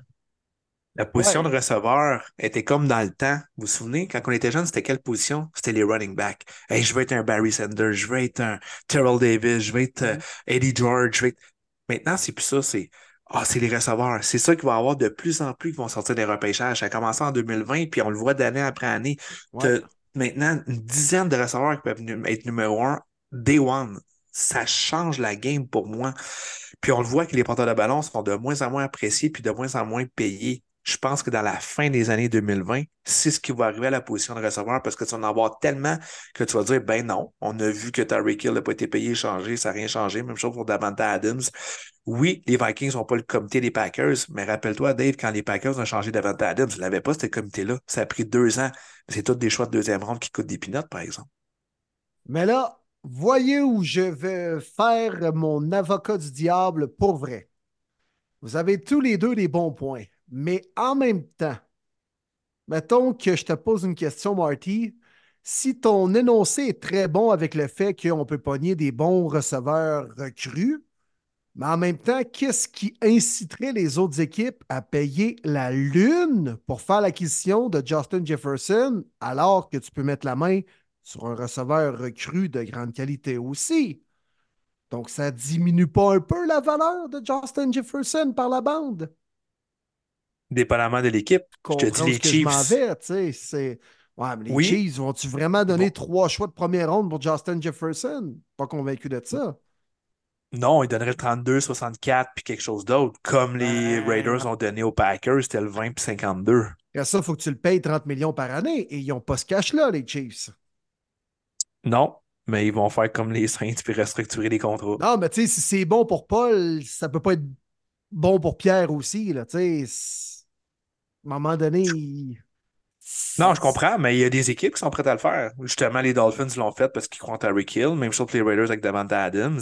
Fait qu'il y a des équipes qui, eux, ils ont la pensée qu'ils veulent payer ce receveur-là au lieu de repêcher euh, dans les mid to late first round. Ouais, mais il faut être deux pour danser aussi, par contre. C'est sûr. Dans le cas des Dolphins avec Tyreek Hill, ça a marché, mais on peut pas dire que ça a fonctionné pour les Raiders et ça a coûté excessivement cher. Là. Ouais, Parce que là, ça les coûte cher dans les deux cas. là. Ça coûte cher. Ça coûte cher au niveau des, des capitaux de, de tes repêchages, tu sais, parce que tu, tu vas donner des bons choix. Puis ça va te coûter cher également sur ta masse salariale. C'est un pensée bien pareil. Là. Là, Absolument. ça revient avec le fait que Justin Jefferson, c'est un elite player. Là. Si on en convient, il n'y a même pas de débat à avoir là. C'est est-ce que ça vaut la peine de donner deux, trois choix de première ronde et ensuite un contrat annuel de 30 millions? C'est plus là là, qui, peut, peut peut-être refroidir quelques formations. C'est sûr. Puis le message que tu envoies à tes fans aussi, je veux dire, les, les fans des Vikings, là, JJ, c'est leur gars. Puis, tu sais, quand Davante Adams a été échangé, ben, crime, on avait déjà à ce moment-là euh, Aaron Rodgers qui était sur le bord de partir, il faisait des, de, la, de la- de la diva. Devante Adams avait donné des bonnes années, mais tu sais, en même temps, il se disait, moi, je veux jouer avec mon gars Derek Carr. Il est parti en bon terme. Après ça, euh, Aaron Rodgers est parti, puis ça s'est terminé là. Là, euh, Justin Jefferson se ferait échanger comme ça par la concession. Là. Je ne suis pas sûr que le monde serait content. Je ne suis pas sûr que les fans seraient contents de cette situation-là. Je pense qu'il y a des fans qui se revireraient contre les Vikings, sincèrement. Là. Euh, peu importe ce que tu vas chercher en retour, là, je pense que sur ce move-là en particulier, je pense qu'il n'y aurait pas la- la- la- l'aval des fans. Tout dépend du plan que tu fais avec ça. Parce que les Mhm. fans oublient vite. Si les Vikings finissent 17 rentrent en playoff, ils l'ont oublié, JJ. Ouais, Quand tu gagnes, ça pardonne tout. Oui, oui, effectivement. Hein, Puis euh, tout dépend de ce que tu fais avec ces choix-là aussi. Là. Tu sais, les- le, le Ouais. fan de foot aux États-Unis, souvent, il quand même comprend la game, est intelligent, puis comprend, OK, on va aller chercher. Tu sais, les fans des Chiefs aujourd'hui sont quand même contents de l'échange de Tyreek Hill. Parce qu'ils ont mis la main sur euh, McDuffie, Carl Aftis et compagnie, compagnie. Euh, mais c'est vrai que ça peut faire, euh, ça peut être dur à faire avaler aux, aux partisans.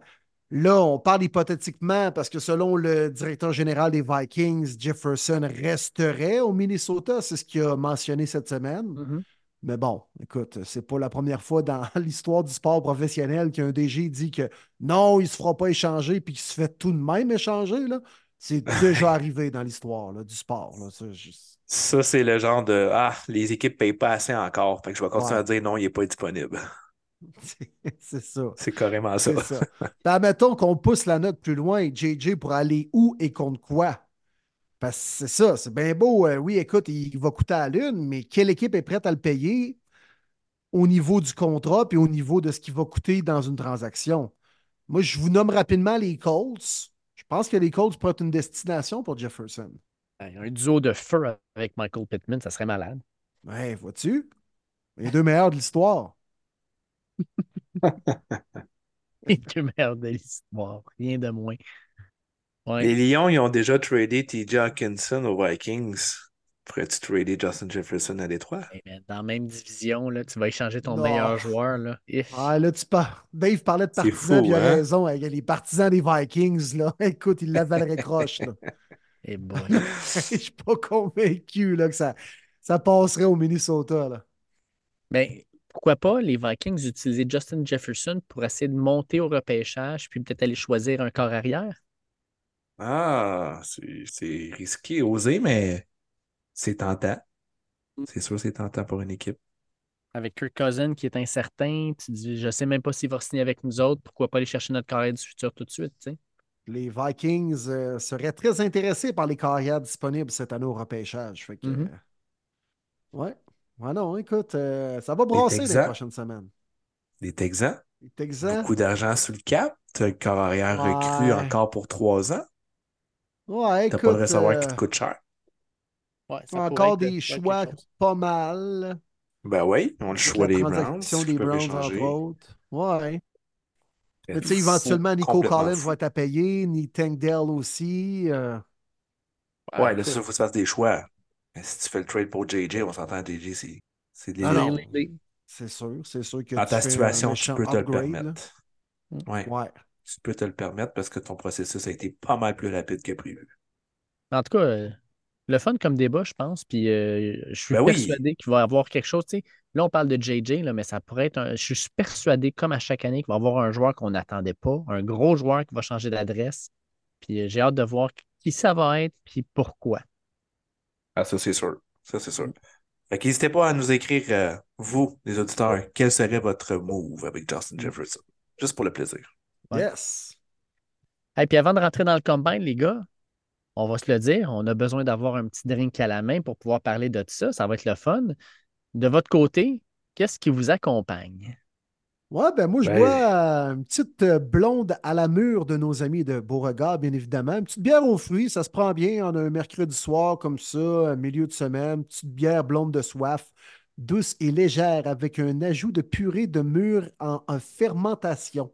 Fait qu'une blonde qui tourne vers un petit peu vers le, foncé, là, elle est comme euh, style mauve un peu la, la couleur dans une pinte. Là, donc, euh, ça se prend bien, un petit 4,4 là. Fait la job! Parfait, ça. Ben, moi, c'est traditionnel, un petit verre de gin, comme il y a euh, deux, trois semaines. Parce que je me suis fait bien tranquille avec un petit tonic 1642. On reste dans 100% québécois. Donc, un, grand merci encore une fois euh, de Beauregard. Leur gin, euh, il est solide pour vrai. Vraiment solide. Je l'ai fait goûter à des gens au Super Bowl, justement. Puis j'ai dit, wow, wow, wow, prenez-en pas trop, là, je vais m'en garder. de mon côté, euh, moi, c'est dimanche dernier, j'ai reçu toute ma belle famille. Écoutez, on était 20 à la maison. Puis comme vous avez pu voir, le samedi, je vous ai envoyé une photo. Je suis allé faire des, faire des provisions chez Beauregard à Rosemont, dans leur succursale.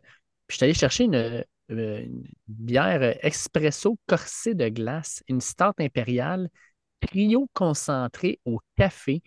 Fait wow. le fond, euh, ah, ils, l'ont, euh, ils, ont trio concentré les, les, saveurs, puis après ça, ils l'ont infusé de café de corsé et de vanille de Madagascar. Fait que tu vraiment, là, quand tu le prends en bouche, tu as le, genre de, de, de du café que tu ressens fort, puis une petite touche vanillée à la fin. Euh, vraiment, là, écoute, tu es à 18% c'est plus que du vin, cochonnerie. Euh, mais vraiment, vraiment excellent. Puis on l'a apprécié, on l'a bu, euh, bu à quatre. En, après avoir mangé, là, on a mangé un repas tout le monde, puis on s'est pris une petite bière dessert, dans le fond, les quatre dans le sofa. Petite bière dessert slash café, fait que c'était vraiment agréable. Ça nous a gardé en éveil et alerte pour l'après-midi avec nos dix petits-enfants qui couraient partout. Wow, très beau, très cool. c'est cool ça. Tu me donnes, euh, tu me donnes soif encore. Je vais, je vais l'essayer, celle-là. Ouais. ouais, vraiment sharp. Petit goût de café en plus, ça se prend bien. Donc, tout ça, c'est euh, disponible euh, chez nos amis de Beauregard sur les réseaux sociaux également. Allez les suivre. Et puisqu'on est dans les annonces, les boys, euh, également, ben, comme euh, c'est le cas depuis les débuts, le premier début, nous autres, on poursuit là, durant la saison morte. Là. On a fait notre premier show la semaine dernière, en quelque sorte, premier show de la mm-hmm. saison morte. C'est le deuxième où on va parler en, détail du combine dans les prochaines minutes. Et là, bien sûr, il va y avoir l'ouverture du, des, euh, du marché des joueurs autonomes. Il va y avoir également le repêchage à préparer. Donc, nous autres, on est en onde là, jusqu'au début du mois de mai. C'est simplement pour que vous puissiez euh, passer le mot à vos chums si vous échangez des textos. Euh, hey, ouais, Justin Fields va se ramasser où? Puis vous, vous parlez encore de foot avec vos amis. Ben, dites-vous que premier début est toujours là également. Donc, passez le mot. Passez le mot. On est là en saison morte comme en saison vivante, comme on disait la semaine passée. On est toujours là, premier début.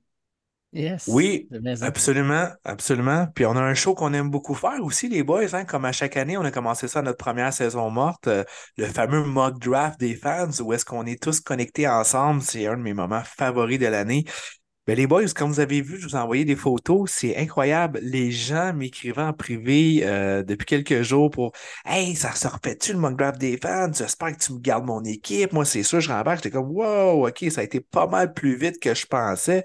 Fait que, ben, merci. C'est vraiment cool de voir qu'on n'est pas les seuls à triper, mais les fans trippent. Fait qu'il y en a quelques-uns qui ont déjà récidivé, puis je voulais quand même prendre le temps de, de- de faire les annonces euh, des équipes qui sont disponibles, puis que vous pouvez déjà nous écrire via soit chacun notre Twitter ou bien notre page Facebook, euh, préférablement premier les, euh, les buts podcast. Fait que je vais vous les dire, les équipes qui sont disponibles, c'est le 17 avril à 21h qu'on fait l'enregistrement. Vous devez être présent euh, dès le premier choix, même si vous n'êtes pas euh, celui qui va obtenir le premier choix, euh, soit les Bears, à moins qu'ils l'échangent, pour bien suivre le beat. Fait que si vous êtes un fan fini puis vous aimeriez participer au mock draft, je vous dis tout de suite les équipes qui sont disponibles. Les Bears, Commanders, Chargers, Titans, Falcons, Jets, Broncos, Raiders, Rams, Steelers, Dolphins, Eagles, Packers, Bucks, Bills, Lions, Ravens et Chiefs. Ben, je vous invite à nous écrire, puis on va vous donner euh, l'équipe attitrée. Comme je l'ai dit, je veux vraiment un vrai fan de son équipe qui connaît très bien euh, pour que ça soit vraiment très, très euh, agréable à faire ce fameux mock draft défense qui est très apprécié, je crois, année après année.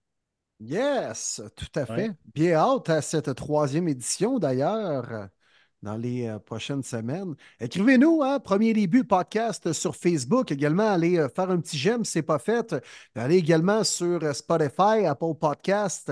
Cliquez sur le petit bouton suivre. hein, c'est ça, Dave, Oui. pour justement embarquer dans la communauté Premier Début. Donc, on était dans, dans les plugs et par la bande également, on va avoir des invités intéressants à vous présenter dans les prochaines semaines. On a eu la, la confirmation hein, qu'on va recevoir les boys prochainement sur le podcast. Mathieu Betts, nouveau membre des Lions de Détroit, euh, Mhm. qui a dominé, qui a même brûlé la Ligue canadienne de football l'an dernier. Puis également Anthony Auclair, un nouveau retraité qui a gagné le Super Bowl avec les Bucks en 2021, un ancien du Rouge et Or qui a fait sa place dans la NFL comme joueur non repêché. Donc, on aura la chance de les recevoir sur le podcast Premier Début dans les prochaines semaines pour euh, discuter puis prendre une petite bière de Beauregard avec eux. Yes, sir. Vraiment cool. On a du bon stock. Yes, Let's sir! go. Ben oui! Let's go! Let's go! Fait que les gars, c'est le temps. On est rendu au combine déjà. Hey, je sais pas, je sais pas si vous réalisez, mais dans le dernier mois, il n'y a eu qu'un seul match, le match du Super Bowl. Dans le dernier mois, là, ça, ça va vite, là. Puis là, ben déjà, on est rendu le combine. Quand vous allez écouter ce podcast-là, si vous l'écoutez dès sa sortie, donc jeudi matin, ben le soir même, le combine va être lancé. Il va avoir eu de la couverture pendant toute la journée. Euh, on, se lance là-dedans. Dans le fond, le combine, je vous dirais que c'est un des événements les plus courus par rapport au repêchage. Euh, les différentes équipes envoient leur, euh, leur personnel là-bas. Ça se passe à Indianapolis. Puis, il va y avoir énormément de contenu. Puis surtout, puis on en a parlé un peu, je pense, tantôt, mais tous les DG de la Ligue vont être là. Fait que souvent, il y a des discussions. Puis c'est là que se développent certains intérêts pour un échange ou un joueur. Ouais, puis c'est un, c'est un gros cirque hein, médiatique. D'ailleurs, euh, notre collaborateur, notre chum Alain Poupard, est présent à Indianapolis, puis on va le recevoir la semaine prochaine. hein, c'est bien ça, les boys? Oui, Ouais. Exact. pour euh, discuter du combine, puisqu'on est dans les annonces et tout ça aussi par la bande. Mais effectivement, c'est un- je pense que c'est un gros rassemblement pour la planète NFL. hein. Puis euh, c'est toujours à Indianapolis, toujours dans les installations des Colts. Puis d'ailleurs, on avait une question. hein, Alex Arcan nous demandait, les boys, salut messieurs, pourquoi le combine est toujours à Indianapolis? Par habitude, parce que la ville est au centre des États-Unis? Merci pour la réponse. Très intéressant. Mm. Vas-y, mon Dave.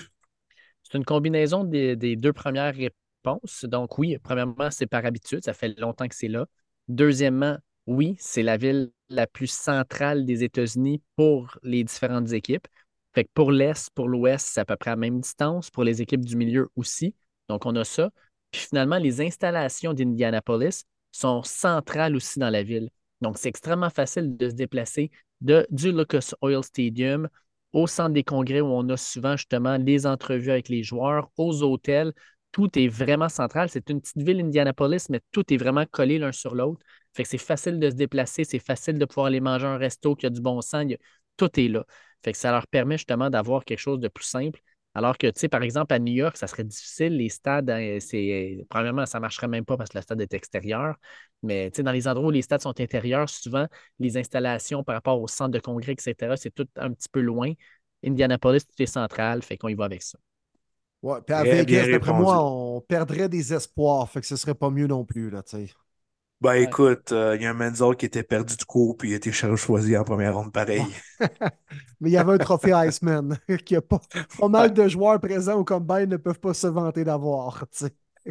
Johnny a probablement essayé de le vendre 20 fois. au, même marché aux puces qu'Adrian Peterson. Adrian Peterson, le vend 200, je te le fais 170. Ah, je te le fais. C'est ça. Très bon. D'ailleurs, cette semaine, au game des, des, Pacers à Indianapolis, l'équipe de la NBA, il y avait tout plein de joueurs de la NFL, des dirigeants, même la famille, la famille Arba était présente avec Jim, le nouveau coach des Chargers, John, bien sûr, le coach des Ravens. Il y avait le paternel Jack également, avec une belle sortie familiale des Arba au euh, basket. Puis d'ailleurs, Bénédicte Mathurin, le Québécois, a euh, connu son meilleur match en carrière. Il y a pense qu'il y a eu 36 points dans ce match-là, une victoire mhm. contre les Raptors, une défaite contre les Raptors en plus. Mais en tout cas, il a connu son meilleur match en carrière. Donc, c'est l'effet Arba pour euh, Bénédicte Mathurin, dans le fond. C'est ça. Mhm.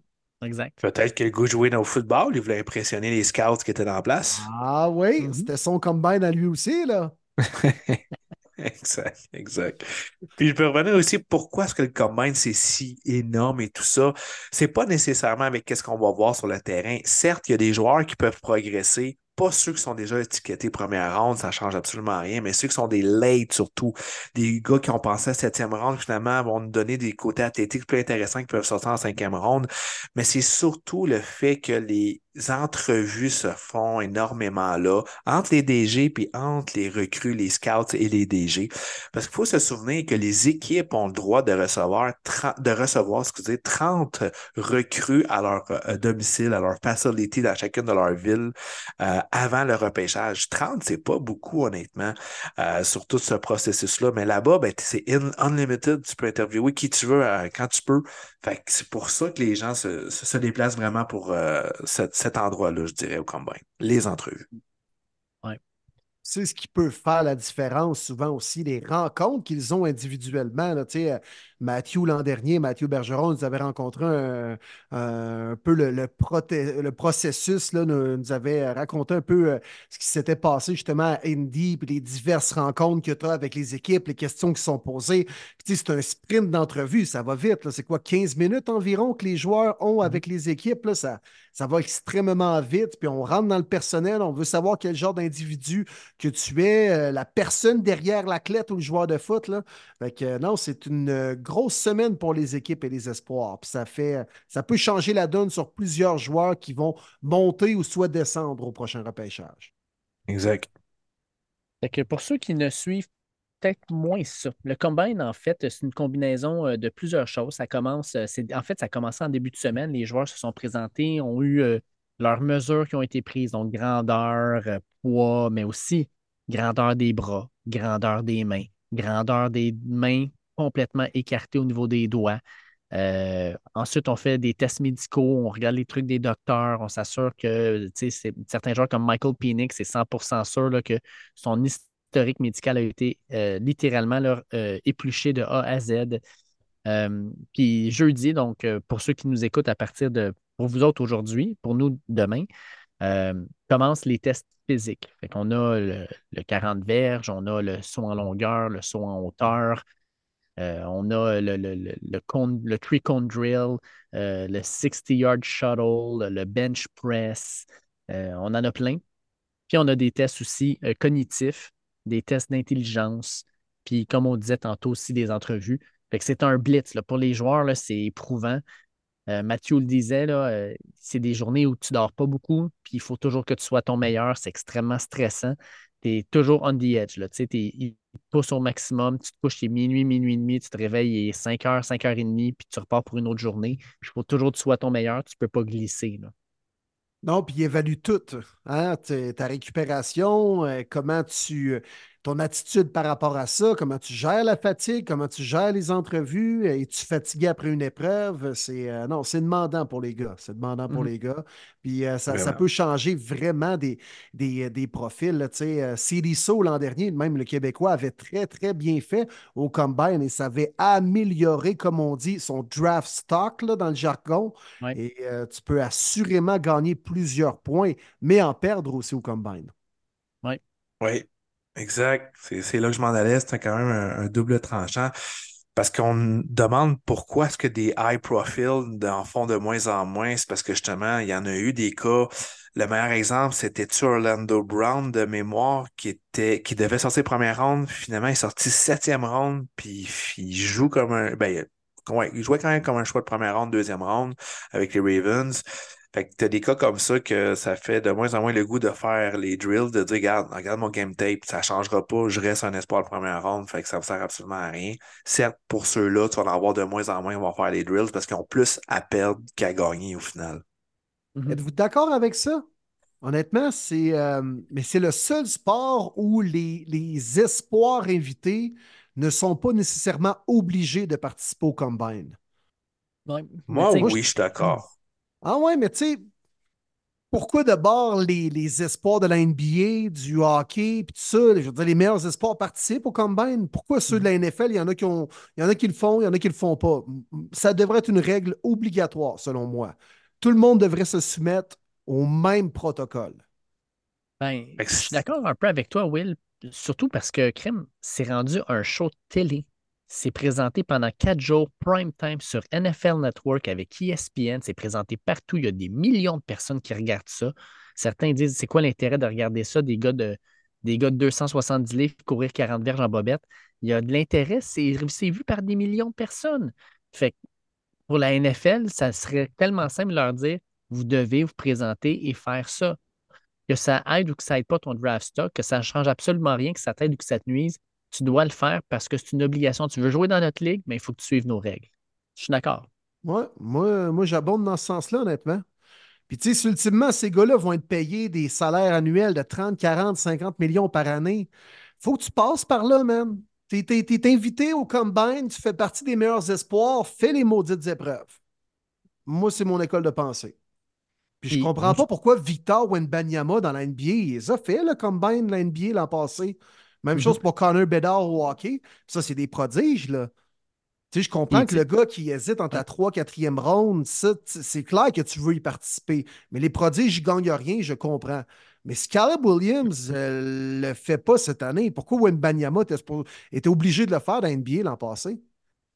juste, juste pour ajouter, là, Martin, je sais que je te coupe, tu iras après, mais moi, il y a aussi le concept de on t'invite, on a un nombre limité de places, on t'invite, puis Marvin Harrison annonce une semaine avant, j'y vais pas. Caleb Williams dit, ben, je vais y aller, mais juste pour les entrevues. Même chose pour les deux autres corps arrière. Je vais être honnête, là. Moi, je serais en beau maudit avec un, mettons, un Jeffrey Quentin Hercou qui n'a pas reçu d'invitation, puis qui dit, si tout le monde s'était non déclaré, mais probablement que j'aurais peut-être eu une invitation, puis j'aurais pu aller me faire valoir. Des gars qui sont, comme on appelle, on the fringe, là, qui sont sur le bord d'être invités, puis qui ne le sont pas, mais ces personnes-là, à cause que ça a été annoncé à la dernière minute, ne peuvent pas y aller finalement, ça ne m'écœurerait pas à peu près. Ben, c'est là que je m'en allais, Dave. Très bon point. Tu as des gars justement qui sont étiquetés top 10 qui n'ont absolument rien à améliorer. Fine, pas de trouble, mais viens pas. Ou fais juste les entrevues si tu veux, mais prends, laisse la place à quelqu'un qui va en avoir de besoin.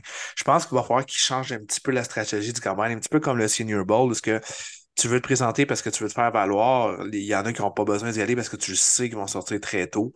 Euh, je pense que ça devrait être la même chose du côté du côté Combine. Si tu veux participer, participe à tout ou participe à rien, mais laisse plutôt la chance aux gens qui une différence entre être undrafted et être repêché en 6-7e round euh, pour les bonus et tout ça. Je pense qu'il y a matière à, à, revoir la formulation de comment faire le scouting combine que justement, au lieu d'avoir des gars qui disent oui, oui, oui, puis finalement, ben non, ça ne sert à rien, mon agent me le déconseille, mais tu sais, pourquoi tu viens pour vrai? C'est correct que tu fasses tes entrevues, mais on va te mettre absent, comme ça, on va pouvoir permettre à un autre joueur que lui va faire les drills sur le terrain.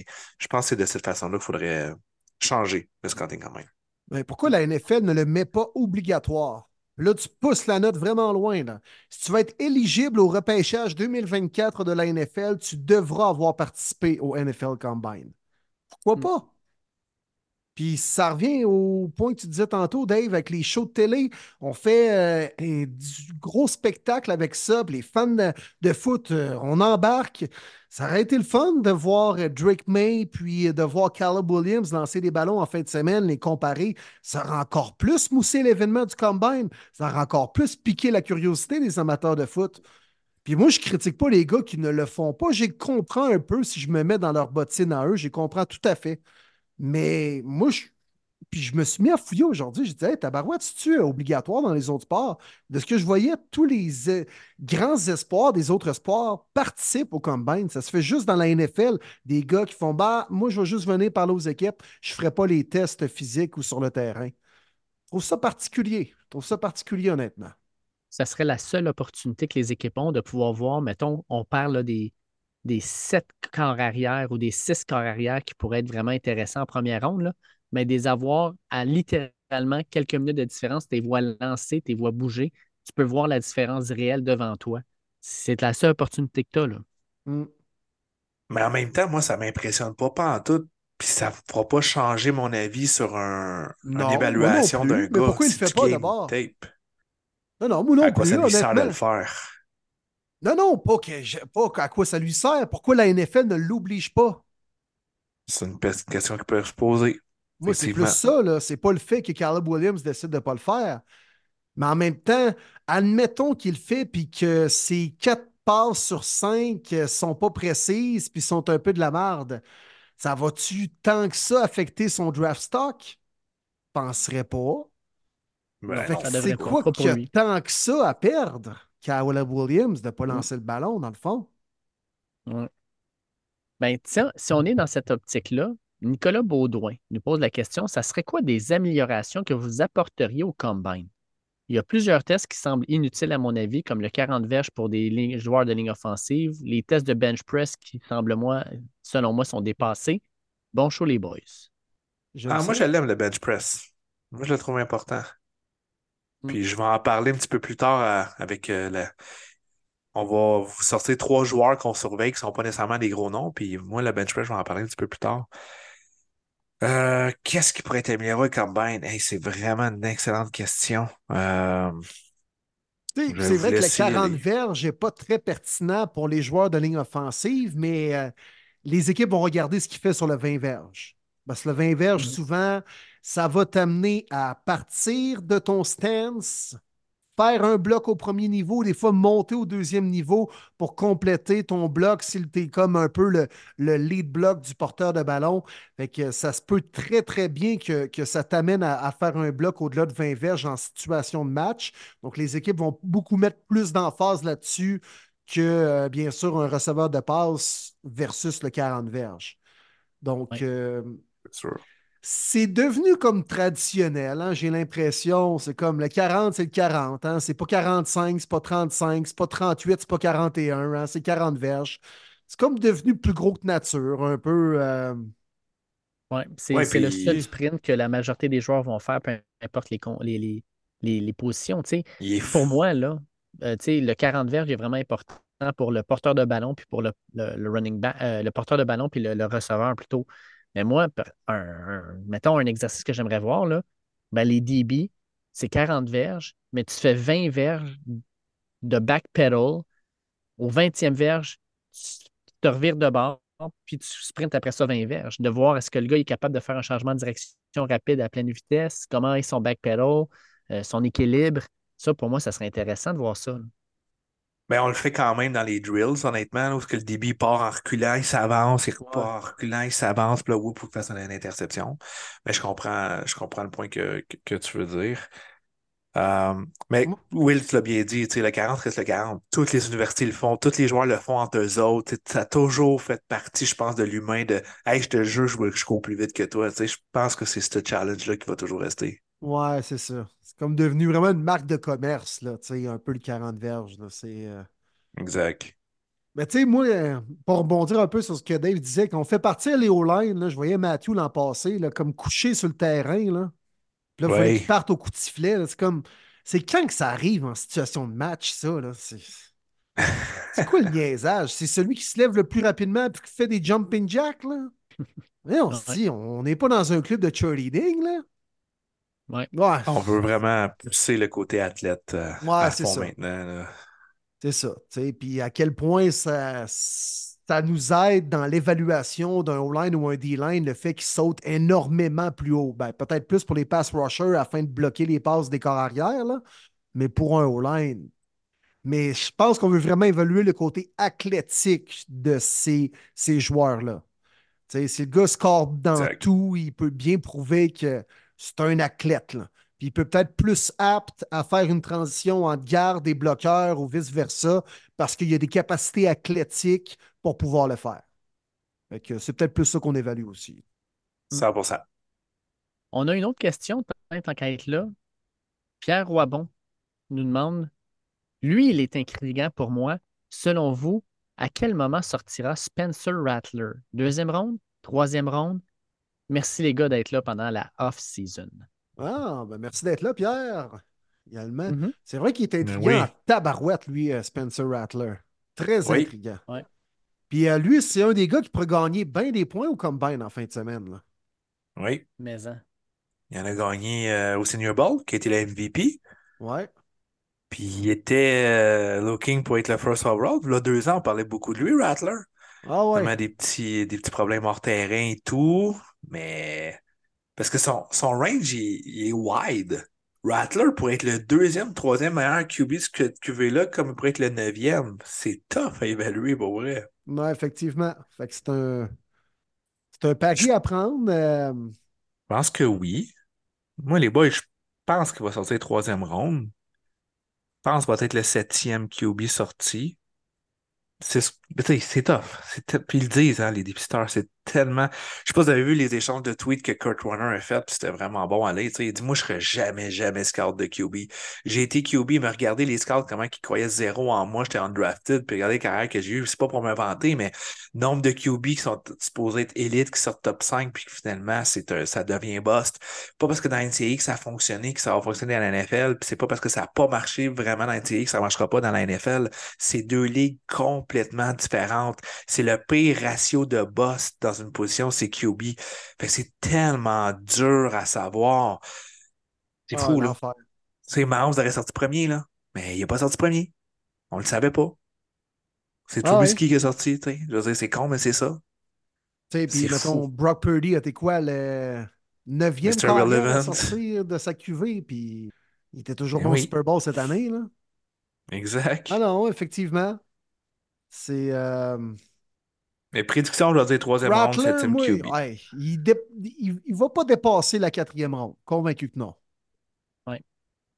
Puis, tu sais, on s'entend, le Rattler, il y a deux ans, là, avant que Caleb Williams vienne prendre sa place, là, on le met comme le gars pour être un Iceman et le choix numéro un au repêchage. Là. Le gars, il, a du talent.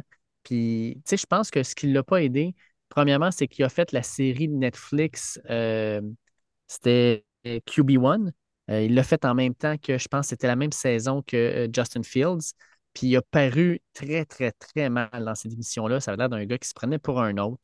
Il est arrivé à Oklahoma et cette impression-là était comme un peu confirmée. Puis je pense le fait qu'il ait transféré à South Carolina, qui a connu des années plus difficiles, euh, il est revenu les deux pieds sur terre. Puis ce gars-là a vraiment grandi, je pense. Il a plus d'expérience il va être vraiment intéressant à voir. Moi, ça ne me surprendrait pas que ce gars-là connaisse une très belle carrière dans la NFL. Moi, troisième ronde, début de troisième ronde, selon moi, on va le sortir. Ça a été un bon move de sa part de changer d'université et d'aller euh, à quoi, South Carolina? Oui, avec les Gamecocks. Ouais, oui. Drôle de nom, ça, hein? Toujours bien aimé ce nom-là. les Gamecocks. Ouais. L'ancienne équipe de Jodavion Clowney, qui avait d'ailleurs torché le combine lors de son année. Mhm. Son fameux jeu de run-stop, le running back à 5 verges en arrière, qui a complètement explosé sa carrière. Ouais. Ouais, fait que ça ressemble pas mal à ça. Euh, moi, les questions, c'est pas mal fait. Fait que nous autres, on avait le goût de. je pense, Will, tu t'avais fait une genre de liste de choses que tu voulais qu'on discute par rapport au combine. Fait que, écoute, euh, je te laisse l'aider le show. Parfait, ça. Mais on rentre-tu dans les euh, espoirs qu'on regarde ce week-end ou nos souvenirs du combine? C'est comme vous Mhm. voulez. On peut rester plus dans l'aspect de cette année. Ouais, Euh, puis euh, je pense que Marty, euh, Dave euh, et moi, on voulait vous présenter justement trois joueurs coup de cœur qu'on va surveiller ce week-end au Combine et des gars un peu qui, qui passent sous le radar que vous avez peut-être pas nécessairement entendu parler dans les derniers jours. Absolument, absolument. Je trouve ça vraiment cool comme exercice. Fait qu'on a choisi trois gars c'est- chacun. On s'en est pas parlé. Fait que ça serait vraiment drôle qu'on a tombé sur un joueur pareil. J'ai hâte de voir l'exercice. Qui ne sont pas nécessairement euh, des gars qui vont sortir top 10, peut-être en première ronde, deuxième, troisième ronde, on ne sait pas. Mais des joueurs qu'on a surveillés, qu'on a hâte de voir. Pourquoi au combine, puis pourquoi. Fait que bref, j'ai hâte de voir les descriptifs qu'on va sortir. Fait qu'on y va dessus un chacun tour de rôle, puis après on a fait un autre chacun un tour de rôle? Ouais, parfait, ça. Excellent. J'aime ça. Fait que, Je laisse commencer, je vais finir la ronde. OK. Mais je peux lancer le bal, c'est correct. De toute Vas-y, façon, il n'y a, pas, il y a pas Marty. d'ordre, on s'en fout. non. Excellent. Fait que mon premier que je vais surveiller, que j'ai été hâte de voir, on le surnomme The White Boy. Cooper de Jean du côté de Iowa. Oui. Euh, defensive back, que j'ai beaucoup aimé en 2022. 75 plaqués, 5 interceptions, dont 3 touchés. C'est là que c'est vraiment fait connaître en NCAA, euh, qu'on l'a surveillé beaucoup. 2023, ça a été un petit peu moins fructueux. Euh, 41 plaqués, 2 interceptions, mais c'est simple parce que Iowa n'a pas affronté des grosses offensives, fait qu'il n'a pas été mis dans des situations qui devaient être euh, un, un, un gros playmaker, n'a pas nécessairement complété les rencontres non plus. 6 pieds 1, 205 livres. Sa force, c'est vraiment euh, couverture de zone plus que man-to-man. Fait que peut-être qu'au next level, je le voyais plus comme un slot CB, peut-être même un maraudeur euh, qui est vraiment là pour le physique. Euh, c'est un gunner aussi. Je pense que c'est un gars qui peut starter day one euh, sur les unités spéciales. Bref, je pense que c'est un joueur qui peut être très intriguant. Je le vois sortir fin de première ronde, début deuxième ronde. D'après moi, il fait partie des top 5 CB. Je le verrai pas premier nécessairement. On sait jamais. C'est un gars que justement, je pense qu'il peut améliorer son sort au combine. Qu'est-ce que je surveille au combine pour lui? C'est simple, c'est sa vitesse. C'est là-dessus, je pense qu'il doit travailler au next level s'il veut améliorer justement son man-to-man. C'est son, son quickness, comment qu'il est smooth, comment qu'il se revire d'abord. Parce que de zone, je suis pas vraiment euh, inquiète, c'est vraiment sa force, mais man-to-man, comme des receveurs physiques, euh, faut falloir qu'il soit très bon au press, mais si le receveur le bat, c'est là que ça m'inquiète sur sa vitesse. Fait que moi, j'ai hâte de voir son 40 belges. Puis j'aime ça donner des comparaisons NFL pour peut-être donner une idée aux gens euh, pour découvrir le joueur. Pour moi, la comparaison parfaite que j'ai trouvée pour lui, Cooper de gens dans la NFL, c'est Brian Branch, le DB du côté des, euh, des Lions qui était à Bahama l'année passée. Euh, donc, il connaît une grosse saison. Euh, justement, deuxième ronde, 46e total qui est sorti. C'est vraiment dans le range que je vois pour euh, Cooper de gens. Et Hmm, Ah, puis j'ajoute à ça, là. Cooper de John, tu sais, tu parles de sa vitesse, il a de la vitesse. là. Quand il est au secondaire, dans l'État de l'Iowa, c'est lui qui a gagné le, le- le championnat d'État au, au saut en longueur et au 100 mètres. Puis euh, on dit qu'il pourrait courir dans le coin du 30 4,36, 4,37. Il fait 210 Ouf. livres. C'est pas un petit bonhomme. Là. Ça, ça serait big. S'il fait ça en bas de 4,40, il sort première ronde, je vous le dis. Deux gens, on dirait euh, une personne importante là, de la haute monarchie. Là, euh, Cooper de gens. Cooper de Jean.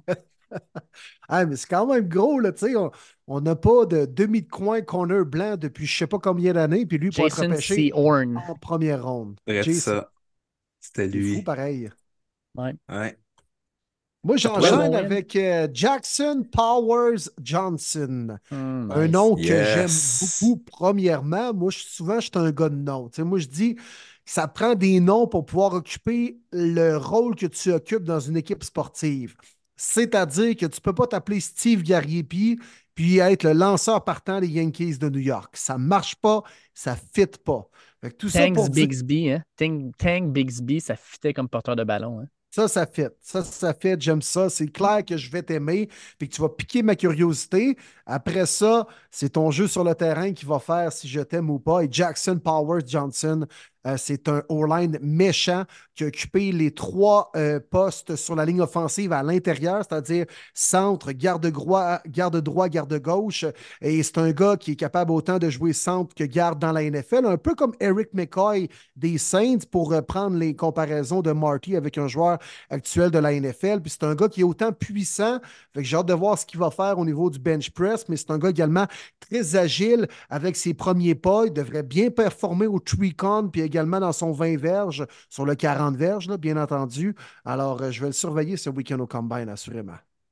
J'adore, man. Lui, on va, va, le voir sûrement comme centre. C'est probablement le meilleur centre du repêchage. Fait que il va sortir, d'après moi, fin de première ronde parce qu'il y a, il y a des besoins. Il y a plusieurs équipes qui en ont besoin d'un. Euh, fait que, ouais, très bon choix, j'adore. Je vais rester sur la ligne, moi, avec, ligne offensive, avec un certain Kingsley Suamataya, un offensive lineman de BYU. 6 pieds 6, 325 livres.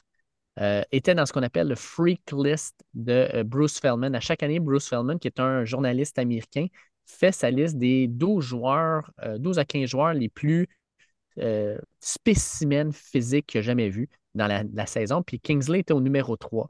Pourquoi? Euh, ben, premièrement, parce qu'à 325 livres, il a couru le 40 verges à l'université en bas de 5 secondes. Chose qu'on voit rarement. Et on pense que fort probablement qu'au euh, combine, il pourrait le courir dans les 4-8. S'il le fait, ça serait le plus rapide de l'histoire du combine pour un joueur de ligne offensive. Et son euh, coordonnateur offensif, qui s'appelle Aaron Roderick, a dit qu'il qu'il est le, joueur de ligne le plus athlétique et le plus violent qu'il n'a jamais coaché. Et on considère que ce gars-là a coaché Garrett Bowles ainsi que Blake Freeland qui se sont ramassés dans la NFL. Euh, rien de moins. Mm-hmm. Kingsley Suayama Toya va fort probablement sortir, selon moi, début de deuxième ronde. Puis euh, ça va être sur une ligne, un gars qui va être euh, assez important, je pense. il y a l'attitude, il y a les qualités athlétiques et c'est le cousin d'un certain Penny Sewell. Fait qu'en plus, il y a l'ADN. Ah, oh, nice. Bon. Je savais pas ça. Puis très belle évaluation, mon Dave. Juste pour la prononciation du nom, c'était parfait. Merci, merci. Puis en passant, à BYU, l'an dernier, il a donné 0 sac en, 300, en, voyons, en 361 pass block. Zéro en 361. Solide. Pas pire, ça. tu le vois sortir euh, où à peu près? Début de deuxième. OK. Cool. Excellent. On enchaîne avec le deuxième joueur à tour de rôle. On parle beaucoup de Brock Bowers avec raison. Mais j'y vais avec un ailier rapproché que j'ai beaucoup aimé découvrir et que je crois qu'il peut avoir un beau potentiel dans la NFL. Va sortir le deuxième ailier rapproché à moins d'une surprise. J. Tavian Sanders du côté de Texas. Lui qui a seulement 20 ans, va avoir 21 ans lorsque la saison de la NFL va euh, débuter. En 2022, il avait eu 54 attrapés, 613 verges, 5 passes de toucher. Un petit peu moins l'année passée, mais plus explosif. 45 catch, 682 verges. Donc, elle allait chercher beaucoup plus de verges par catch, mais seulement deux touchés. Était un petit peu moins utilisé là, dans la zone payante. Euh, 6 et 4, 243 livres. Euh, peut-être un petit peu petit pour sa position. C'est pas le, le prototype tight end à la Gronk, à la Kettle qui vont aimer nécessairement bloquer. Fait que oui, sa faiblesse va être là-dessus. Moi, ce que je veux voir cette semaine, c'est son, euh, son bench, c'est sa force, c'est le, le niveau physique qu'il est capable d'emporter. Certes, ça sera pas ça son mandat au début. On l'utilise vraiment plus comme un receveur vraiment inséré. Euh, moi, je pense qu'il va sortir mid to late maximum deuxième ronde, mais on le voit l'importance des Titans qui pourraient très bien sortir en début de deuxième ronde. Ma comparaison, je pense qu'elle est parfaite. Evan Ingram dans la NFL actuelle, on le voit vraiment bien performer dans l'offensive des Jaguars. C'était un petit peu long avant de commencer avec les Giants. Il y a eu des moments difficiles, euh, mais je pense que Sanders a le potentiel justement de, au next level d'être un, un, receveur un peu déguisé, qui est plus rapide que les linebackers, puis qui va être capable de se positionner sur le terrain pour avoir des gros jeux. Solide. Solide. J'enchaîne avec un autre gros bonhomme de mon côté, euh, Chris Jenkins, ah, fils, le fils de l'ancien gros D-tackle Chris Jenkins. Puis c'est un gars que j'ai vu évoluer à, Michigan cette année, puis qui, qui était un peu oublié avec dans une bonne rotation de, de joueur de ligne défensive intérieure. Puis euh, c'est un gars qui est euh, très, très bon dans ses premiers pas. Euh, entre autres, il excelle aux trois cônes. Il est également très bon pour le 20 verges. Donc, c'est un gars qui bouge très bien malgré sa grosseur. Puis c'est un gars qui a un potentiel NFL très intéressant, selon moi, qui pourrait être repêché en deux ou en troisième ronde. C'est pas le plus gros des D-tackles, donc il est capable de jouer autant à l'intérieur, mais un peu comme defensive dans une 3-4 entre le garde et le bloqueur, un peu plus à l'extrémité. C'est un gars qui peut bouger un peu partout sur une ligne défensive, un peu comme Chris Jones le fait du côté des Chiefs. Et tu as besoin de joueurs de ligne défensive comme ça dans la NFL d'aujourd'hui. Donc, euh, c'est pas un gars qui a le plus performé dans la NCAA, mais moi, je pense qu'il pourrait être appelé à exploser dans la NFL. Puis c'est un gars, mettons, en troisième ronde qui pourrait être un coup de circuit, selon moi. By the way, Ben, ben Herbert, qui est le strength coach à Michigan, qui a été engagé par, ben, guess what, Arba avec les Chargers. Ça ne me surprendrait mm-hmm. pas qu'il le repêche. Euh, il l'aimait beaucoup. Puis si vous voulez une vidéo de ce gars-là, là, euh, Chris Jenkins a fait ce qu'on appelle un Turkish get-up. Qui, selon Ben Herbert, c'est le plus impressionnant qu'il a jamais vu de sa carrière. Pour ceux qui ne savent pas c'est quoi un Turkish get-up, tu es couché sur le dos, tu lèves un de tes bras euh, perpendiculaire à ton corps, puis on te donne un dumbbell dans le bras. Lui, il a pris un dumbbell de, euh, ah oui, 170 livres. Puis après ça, ben, tu dois te relever en gardant ton bras complètement. Euh, euh, ben, voyons, je cherche en extension, si on veut. En extension, exactement. en extension complète. Fait qu'il faut que tu te relèves avec le bras en extension complète au-dessus de la tête. Puis une fois que tu es debout, il faut que tu refasses la même affaire, mais pour aller te recoucher avec le bras toujours en extension. Il l'a fait avec un dumbbell de 170 livres. On n'a jamais vu ça. Ah, ça vous donne une idée de la puissance et de l'équilibre que le gars a. Méchant prototype physique. Puis son père était puissant. C'était une grosse boule à l'intérieur de la ligne défensive. Là. Mm-hmm. Euh, la pomme n'est pas tombée loin de l'arbre, si on comprend. Là. Yes, exact. Ah, puis juste pour conclure, les gars, sur un fun fact avec les euh, fils des anciens joueurs, savez-vous, il y en a combien cette année au Combine, justement, des fils d'anciens joueurs étoiles mm. de la NFL? Ben là, tu as Jenkins, tu as, Harrison, de Jeremiah Trotter. Ouais, Trotter. Ouais. Avec, là, il est intéressant. Euh, j'en donne. Moi, je pense que je vais en, sortir cinq. Il me semble qu'il doit en avoir à peu près cinq. Je vais dire quatre. Il y en a sept, les boys. Oh! Hein? Vas-y donc. Quand même. Tu Ouais. Frank Gore Jr. Ben oui, c'est le fils de Frank Gore, bien sûr. Bon, Marvin Harrison, vous le savez. Brendan Rice, qui jouait pour USC. Ah oui, oui. Cherry Rice, bien sûr.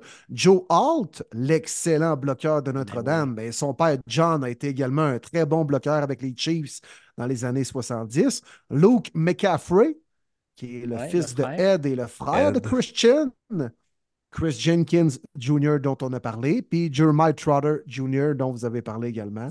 Donc, il y en a sept. Ouais, hmm. ouais. Malade. Un petit fun fact comme ça. Moi, je vais aller dans la fameuse section des joueurs qu'on ne veut pas être, c'est-à-dire porteurs de ballon.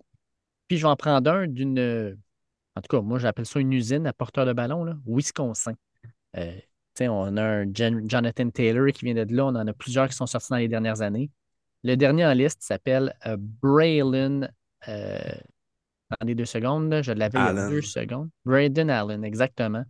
Un gros, gros bonhomme. Braylon Allen, on parle d'un gars de 6 pieds 2, 245 livres. Un monstre. Euh, il a la shape. En tout cas, moi, je trouve qu'il a une shape, qui ressemble énormément à celle de Derrick Henry. Gros bonhomme, puissant. Mais ce qui est surprenant, c'est qu'il a un énorme avantage par rapport aux autres gars de son gabarit. Il y a, je ne sais pas comment, mais il y a une balance, un équilibre hallucinant. Euh, il est capable de rester sur les pieds même après les premiers contacts. Que le contact soit haut, qu'il soit bas, il est capable de pouvoir reprendre dans le fond son équilibre rapidement puis de partir. Puis il a un frame massif. Pour moi, porteur de ballon dans la NFL, c'est important que tu sois massif pour que tu sois durable, pour que tu sois capable d'absorber les chocs des linebackers et des defensive ends qui sont de plus en plus gros. Euh, je pense que s'il a un bon combine, puis on pense qu'il pourrait y avoir un bon combine, surtout au niveau du 40 verges, c'est capable de le faire autour de 4,40, 4,45. Ça serait énorme pour lui. Euh, puis c'est un gars qui est puissant. Il a déjà benché, je pense, 365 livres, et que c'est pas rien. Euh, selon moi, c'est un gars qui va sortir troisième, probablement plus quatrième ronde. Moi, je pense que cette année, les porteurs de ballon, ça va aller plus tard. Jonathan Brooks va être le premier, puis s'il sort milieu de deuxième ronde, je suis surpris. Fait que d'après moi, je le vois début de quatrième ronde, mais ça pourrait être un joueur très intéressant dans une rotation. Et Allen, qu'est-ce qui est fou, c'est qu'il va avoir 20 ans quand la saison NFL va commencer. Hey, c'est jeune, là. Ah tu peux l'avoir pour longtemps, là, pas cher en plus.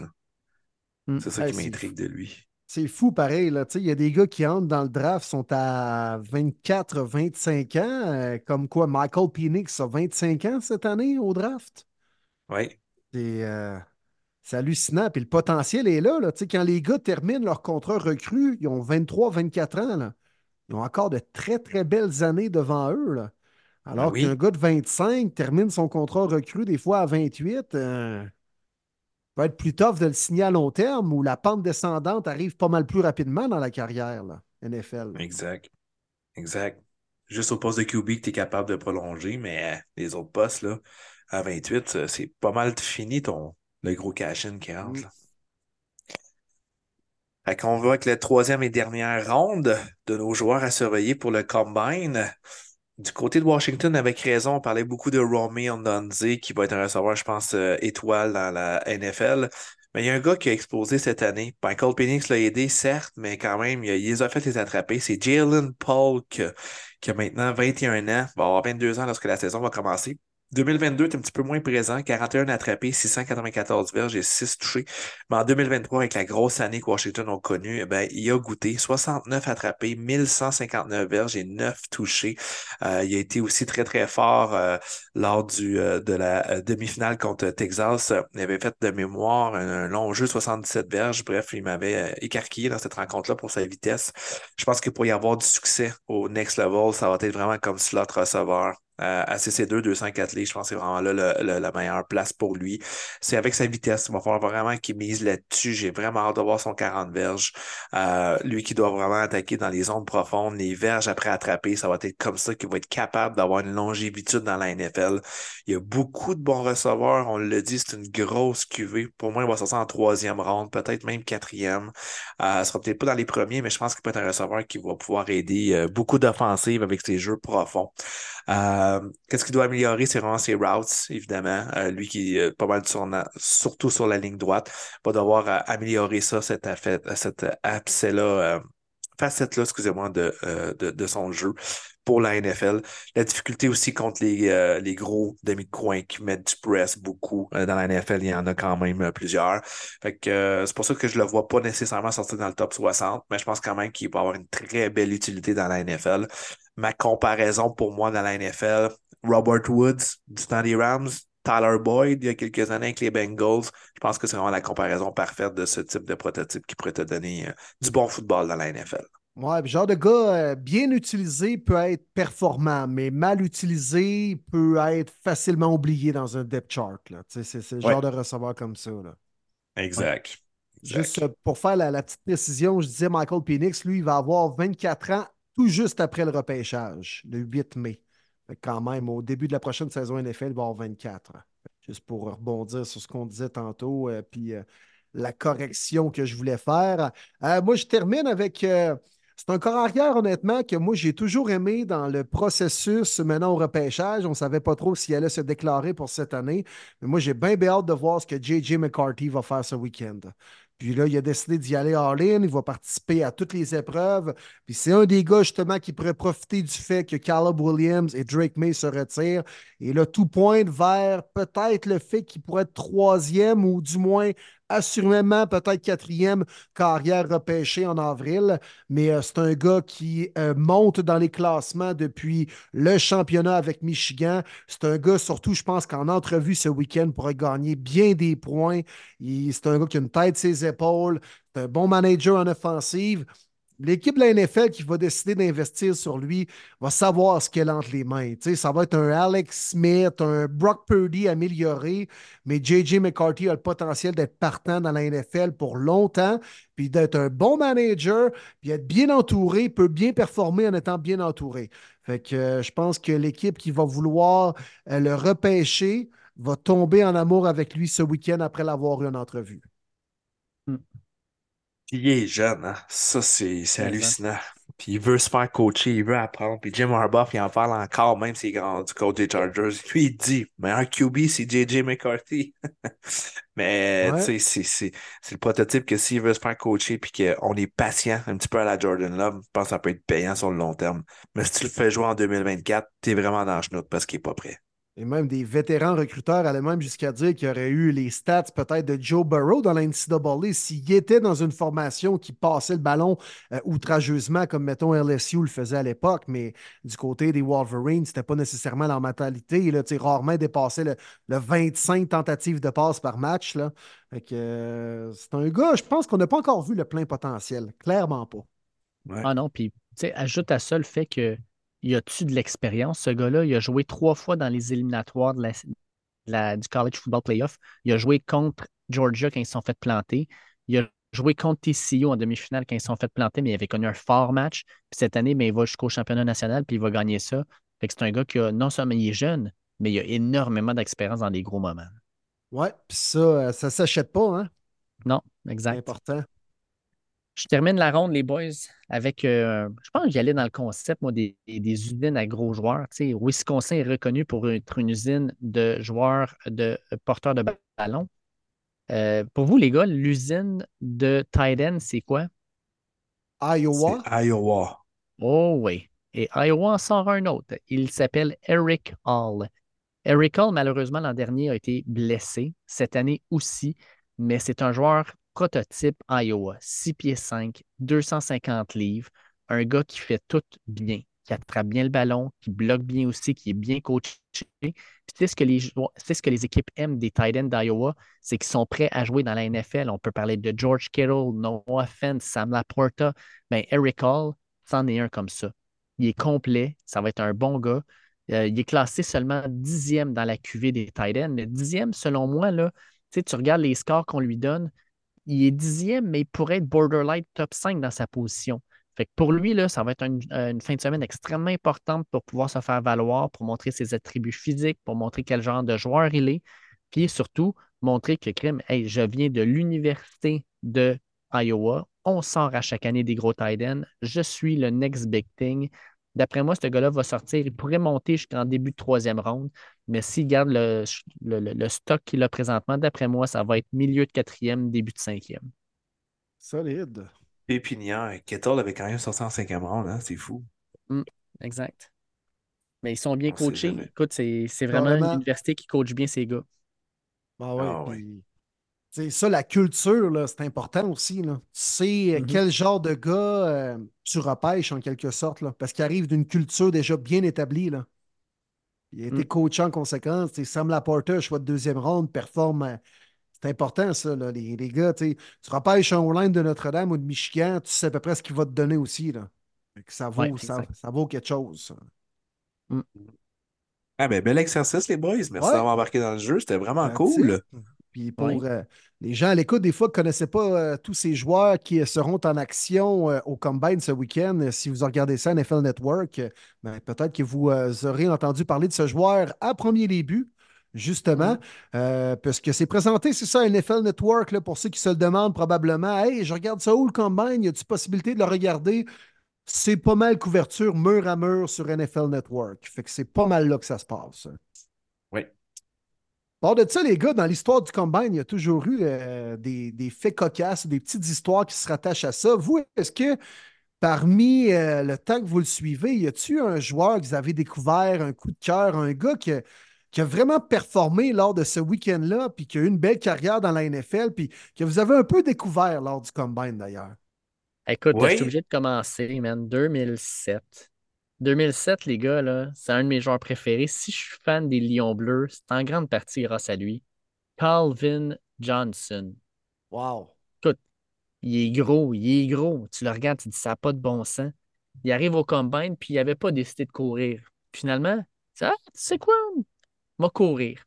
Il a emprunté les souliers de quelqu'un d'autre. Il n'avait même pas ses souliers. vrai. Il s'est installé, puis il est allé courir le 40 en 4.35. Puis tout le monde a fait comme Oh shit. À sa Les Lions charpente. Cette shape-là. Ah ouais. Il est shapé comme un defensive Ça n'a pas de sens. Puis à partir de ce moment-là, man, les Lions l'ont pris, puis le reste, c'est de l'histoire. Moi, Calvin Johnson, quand il a couru ces 4,35 là en disant, man, j'ai emprunté celui de quelqu'un, j'avais même pas mes souliers. Puis, comme j'ai couru là-dessus, wow. Moi, là, à ce moment-là, c'était comme, that's it, that's my boy. Puis ça a fait la game. Ouais, puis il a répondu euh, aux attentes aussi et, au buzz qu'il y avait autour de lui à ce moment-là. Ouais, exact. Quel joueur. Mm. Ah ouais. Incroyable. Sa présence, c'est un aura qui- de dominance, pour vrai. L'élite, là.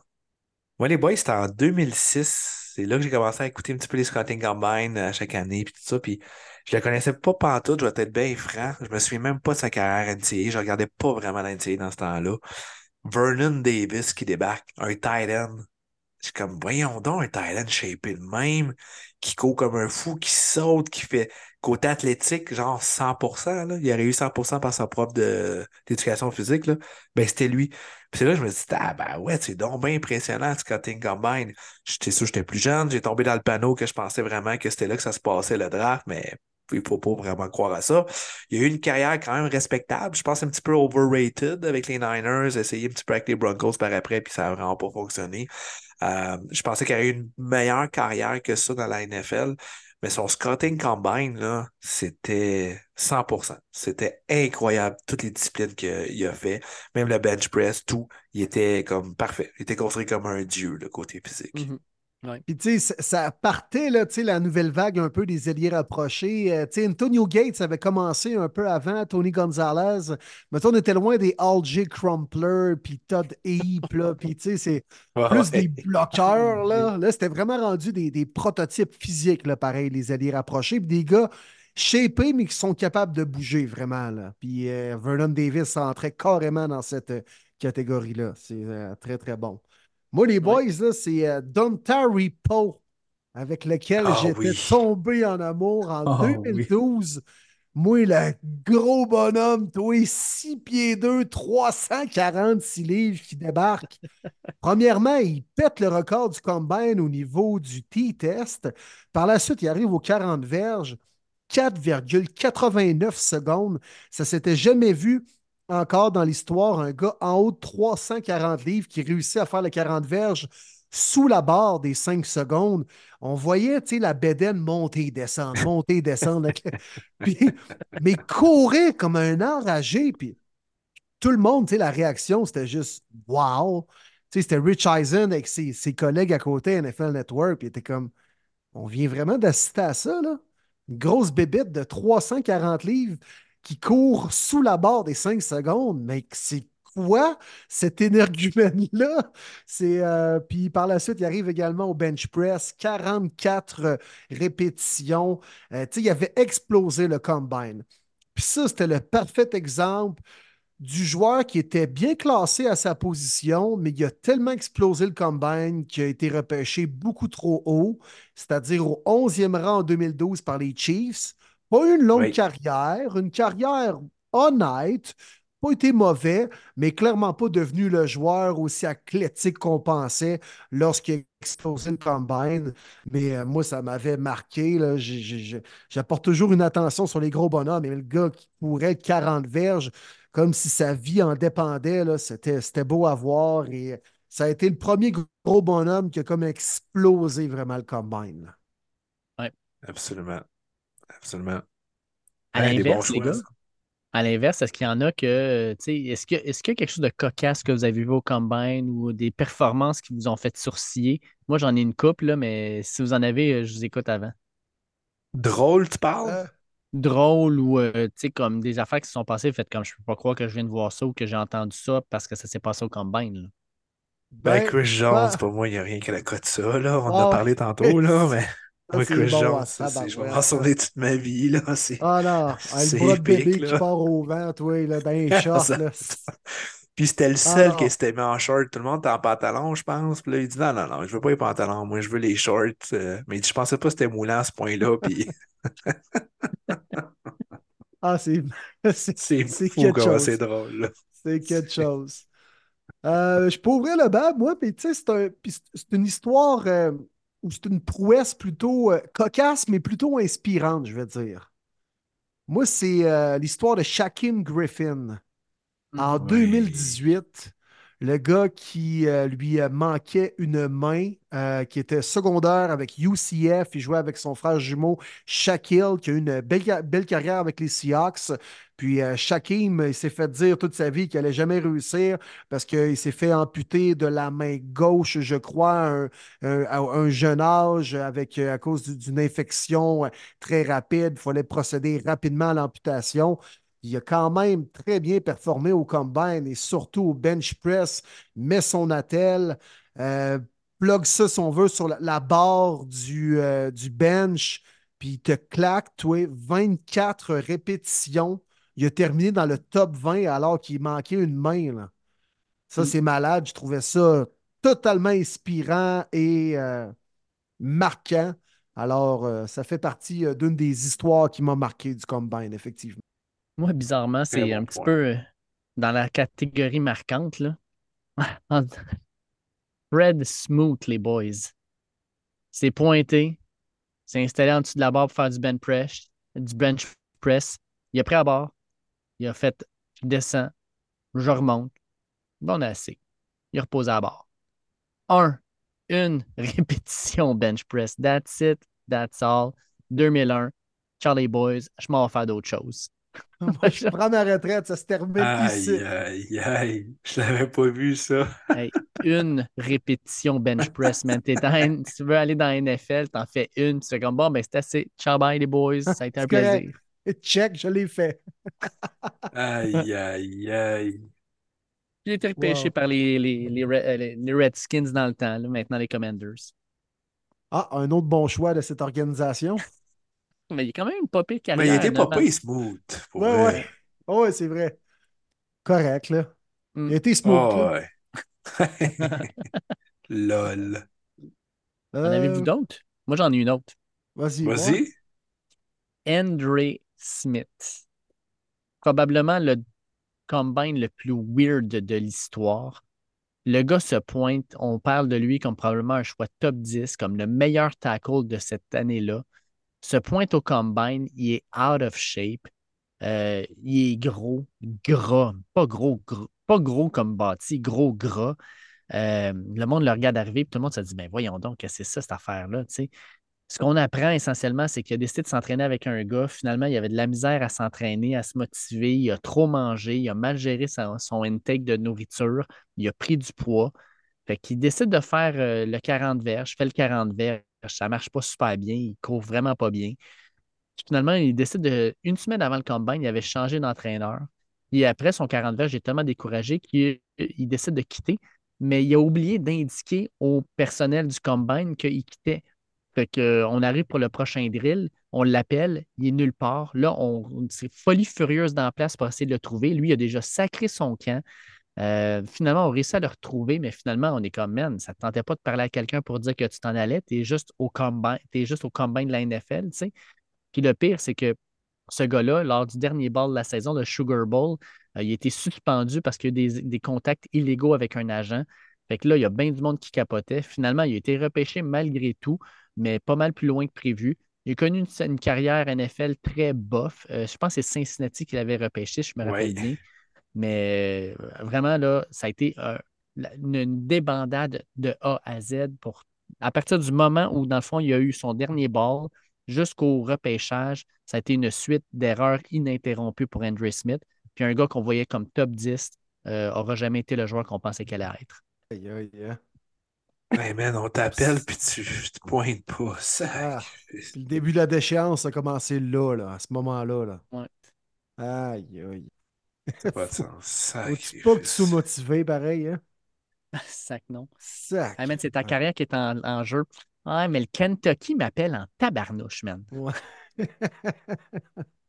C'est triste pareil, parce que si tu fais ça là, imagine dans ta vie après, dans une position importante que tu vas avoir besoin de tes payes, là, tu sais, ça, dans la société, tu sais, ça fait pas une belle réflexion à, à la relève. Non. Pensez-vous qu'on va avoir un record qui va être battu ce week-end, les boys, au niveau des euh, épreuves du combine? Hmm, John Ross, le Hmm. 4.22 pour le 40 verges, ça va être dur à battre, ça. là.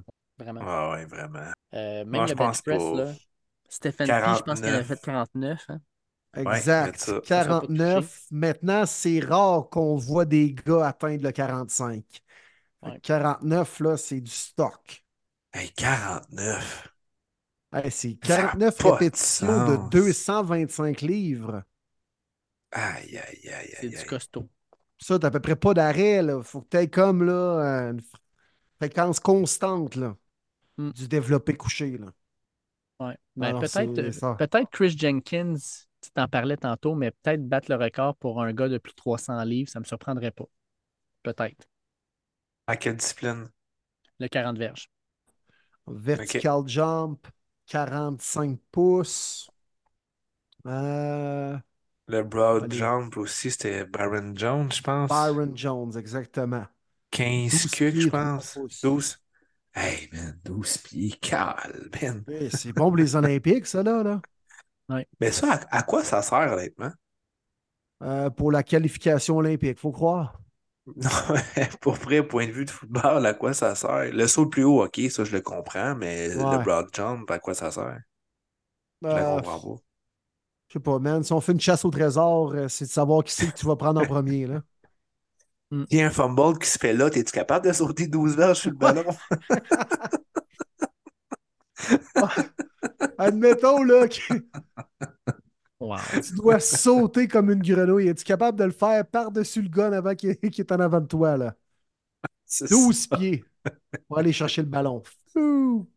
Hey, ça serait carré de voir ça. Le gars, il arrête de courir, il saute. Il saute, man, comme un saut en hauteur. Paf! En longueur, ouais, plutôt. Ouais. Oh là Euh. là là là là là. Puis quelle Ah, épreuve qu'on devrait rajouter au combine, les boys, là, pour Ouais, rendre la chose épreuve. encore plus intéressante. Là. On rend ça, tu sais, pour, pour terminer le podcast, là, on y va avec ça. Je pense que ça, ça pourrait être pas pire. Tu sais, une épreuve de beer pong, on pourrait savoir lequel des gars a le plus été sur les bancs d'école à l'université ou ben dans les parties d'université. Ouais. Ça, on pourrait le savoir au moins. Euh, Moi, je mettrais un concours de Slap Fighting Championship. Ah, c'est ah, Paul. Voir si le gars il est capable d'en- il est capable d'encaisser. Ah oui. Ah oui. C'est drôle, c'est toujours Dan Campbell, le ref.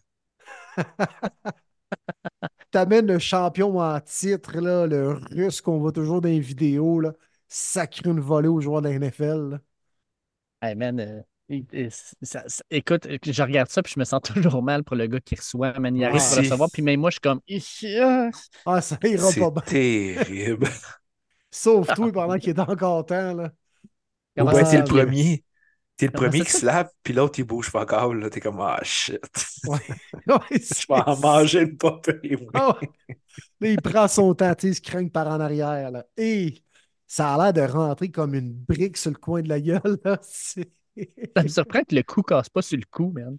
Ah, oui. Tabarnouche. Un concours de bras de fer entre les joueurs au combine, ça pourrait être intéressant. Ah ouais. J'ai j'aime pensé, ça. oui. Oui. Ouais, hein? Bras de fer. Mm, mm. Pourquoi pas? Pourquoi pas? Pourquoi pas? Pourquoi pas? Pourquoi pas? Sinon, il leur fait jouer à fureur, genre. Tu pars une tune de Bruce Springsteen, tu l'arrêtes en plein milieu, puis il faut qu'il continue à chanter. Celui qui dure le plus longtemps gagne une étoile dans son cahier. Ben moi, écoute, je, pense que j'en aurais une pas pire. Un concours de danse en ligne où tu leur donnes direct avant le début là, les pas qu'ils doivent, reçu- qu'ils doivent suivre. Fait qu'il faut qu'il y ait de l'agilité, il faut qu'il y ait de la mémoire, il faut qu'ils soient capables de tout combiner ça. Moi, un concours de danse en ligne, j'aimerais ça en maudit. Ah oui, c'est bon le ça. quickness. Ah, et puis c'est Ouais. compliqué, les maudits, des maudites danses en ligne. Là. Tabarouette, je je sais jamais où aller. Là, puis... Tu regardes toujours ton faire? voisin pour savoir où est-ce qu'il est rendu. Oh oui, Parce que c'est toujours à côté de Raymond qui, lui, il connaît ça. Il connaît pas depuis Ah 45 ouais, ans. te par en avant, les- par en arrière, de côté, whoop, kick dans le vide, OK, on en revient, puis hey, c'est compliqué, ça, là. ça demande ouais. un jeu de pied extraordinaire, là. Tu verrais quel DB a un bon jeu de pied, backpedal parfait, là. Ben oui. de ligne offensive. Man, I feel like a woman, là, de... Voyons, comment elle Shania s'appelle, Twain. elle? Shania Shania Twain. C'est ça. Puis tu, tu pars ça, puis tu regardes lequel des joueurs se débrouille le mieux. On a de quoi, je pense. Après moi, là. Sinon, mettons, celui qui mange le plus de guimauve en 30 secondes. secondes. Aïe, aïe, aïe. S'il y a une affaire qui se mange mal, c'est bien des guimauves, surtout Ok, quand ils sont froides. Ah! Ou tu sais, Combien tu t'en mets dans la bouche? Tu leur mets un pot de mayonnaise, puis il faut qu'ils le mangent au complet avec une cuillère et celui qui le termine le plus rapidement possible. Ben là, on le sait tous, c'est Will Levis, là. Ouais, ouais, c'est Ah ça, oui. je m'en allais dire. L'an passé, sait, là. Ah ouais, lui, il est genre, je suis prêt, man. Je suis prêt, c'est mon test de prédilection. Même pas besoin de me préparer. Euh, Sac-moi euh, sac-moi ça dans le café, puis je te descends ça tout de suite. Ah après. ouais, ok. Donne-moi une cuillère là, de la Miracle Whip, là, on va être capable de m'arranger avec ça. Ah, c'est dégueu. On a de quoi, je Bon. pense. Il y a des a belles de épreuves qu'on quoi, vient de donner. là. Après moi, ça fait de la maudite bonne TV, ça. Ouais. Hein? C'est Je sais pas, man. Celui qui mange le plus de biscuits soda en 30 secondes. Essaye de siffler en mangeant des biscuits soda, toi.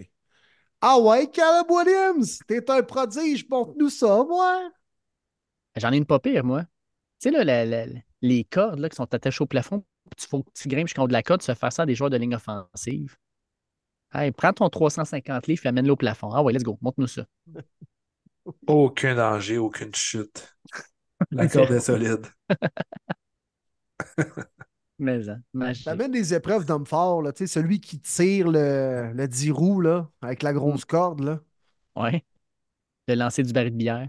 Ouais, c'est ça. Et semble que qui finisse le baril de bière après. Ah oui. Ou qu'il finisse avant pour que ça soit plus léger pour le lancer. Avec Jason, ce sera pas trop long. Ouais, ouais. Ah, je pense Ah, que la pense- NFL devrait, il devrait écouter ça là, pour avoir des bonnes idées. Ah, C'est sûr qu'il nous toujours écoute. écouter premier les buts, là. Je suis même pas inquiète qu'il va y avoir une nouvelle discipline l'année prochaine. On a de quoi? On a de quoi? S'ils ont besoin d'autres idées, là, on va t'en shooter. On est là pour ça. Mais, hein. Écoute, on brainstormait là-dessus. là. Regardez, on vient de faire ça en 15 minutes sur le bord d'une table. Imaginez si on était vraiment sérieux. Ah ouais, écoute, là. Donne-moi une couple de bière et un verre de whisky, moi t'en shooter des idées, là. La bière de chez Beauregard. Ok, Oui, oui. monsieur. Oui, monsieur. Et un whisky de chez Beauregard également. Beauregard et premier buts. Tu veux des idées? On en là. On en Ah v'là. ouais, ça se mêle bien. Ça se mêle bien. Mm. Hey, c'est le podcast, les boys. That's hein. it, les boys. C'était bon. J'espère que vous avez aimé show. ça, les auditeurs. Euh, beaucoup de contenu. On est vraiment dans la période de la saison morte. La semaine prochaine, euh, au même moment, euh, il va déjà y avoir eu des transactions. Je suis convaincu. Ouais, je pense que oui, effectivement. Puis là, on va avoir plein de choses qui vont avoir euh, justement sorti du Combine. Euh, puis ça va activer quelques dossiers en vue de l'ouverture du marché des joueurs autonomes et également de belles entrevues à vous présenter prochainement à, Premier Les Buts. Mhm. On va recevoir Alain Poupard la semaine prochaine, qui est justement à Indianapolis pour euh, le Combine. Fait qu'Alain va être là pour euh, nous raconter tout ce qu'il a vu, entendu au Combine et les joueurs qui l'auront impressionné. Et également, dans les prochaines semaines, on va pouvoir recevoir euh, Mathieu Betts, nouveau membre des Lions de Détroit, et Anthony Auclair aussi à premier début. Donc, euh, on a du gros stock à vous présenter d'ici la fin de la saison 3. On vous accompagne encore jusqu'au mois de mai au podcast Premier Début, le seul podcast francophone qui poursuit en saison morte. That's it. Yes, yes. Puis n'hésitez pas aussi, hein, les vrais fans des équipes que j'ai nommées tantôt, à vous euh, à nous donner votre nom et votre disponibilité pour le 17 avril, 21h, l'enregistrement pour le mock draft des fans. Donc, euh, n'hésitez pas, on va remplir ça le plus vite que c'est fait, mieux que, que c'est. Fait que bon, euh, bonne, bonne fin de semaine à tout le monde. Écoutez, continuez à nous écouter, à partager notre podcast avec vos amis, vos connaissances qui aiment le football. Puis ceux qui aiment moins le football, ben, partagez-leur aussi. Peut-être qu'ils vont commencer à triper sur le football grâce à vous et à nous. Puis ajoutez à ça un petit commentaire, quelques petites étoiles. Puis envoyez-nous des messages comme d'habitude. On adore discuter avec vous autres. Fait que merci encore d'être là avec nous autres dans cette magnifique aventure qui est Premier Début. Yes! Yes, merci à Fans du Québec d'être là avec nous depuis jour 1. Bonne semaine à tous, bon combine à tous. Yes! Bonne semaine, les boys!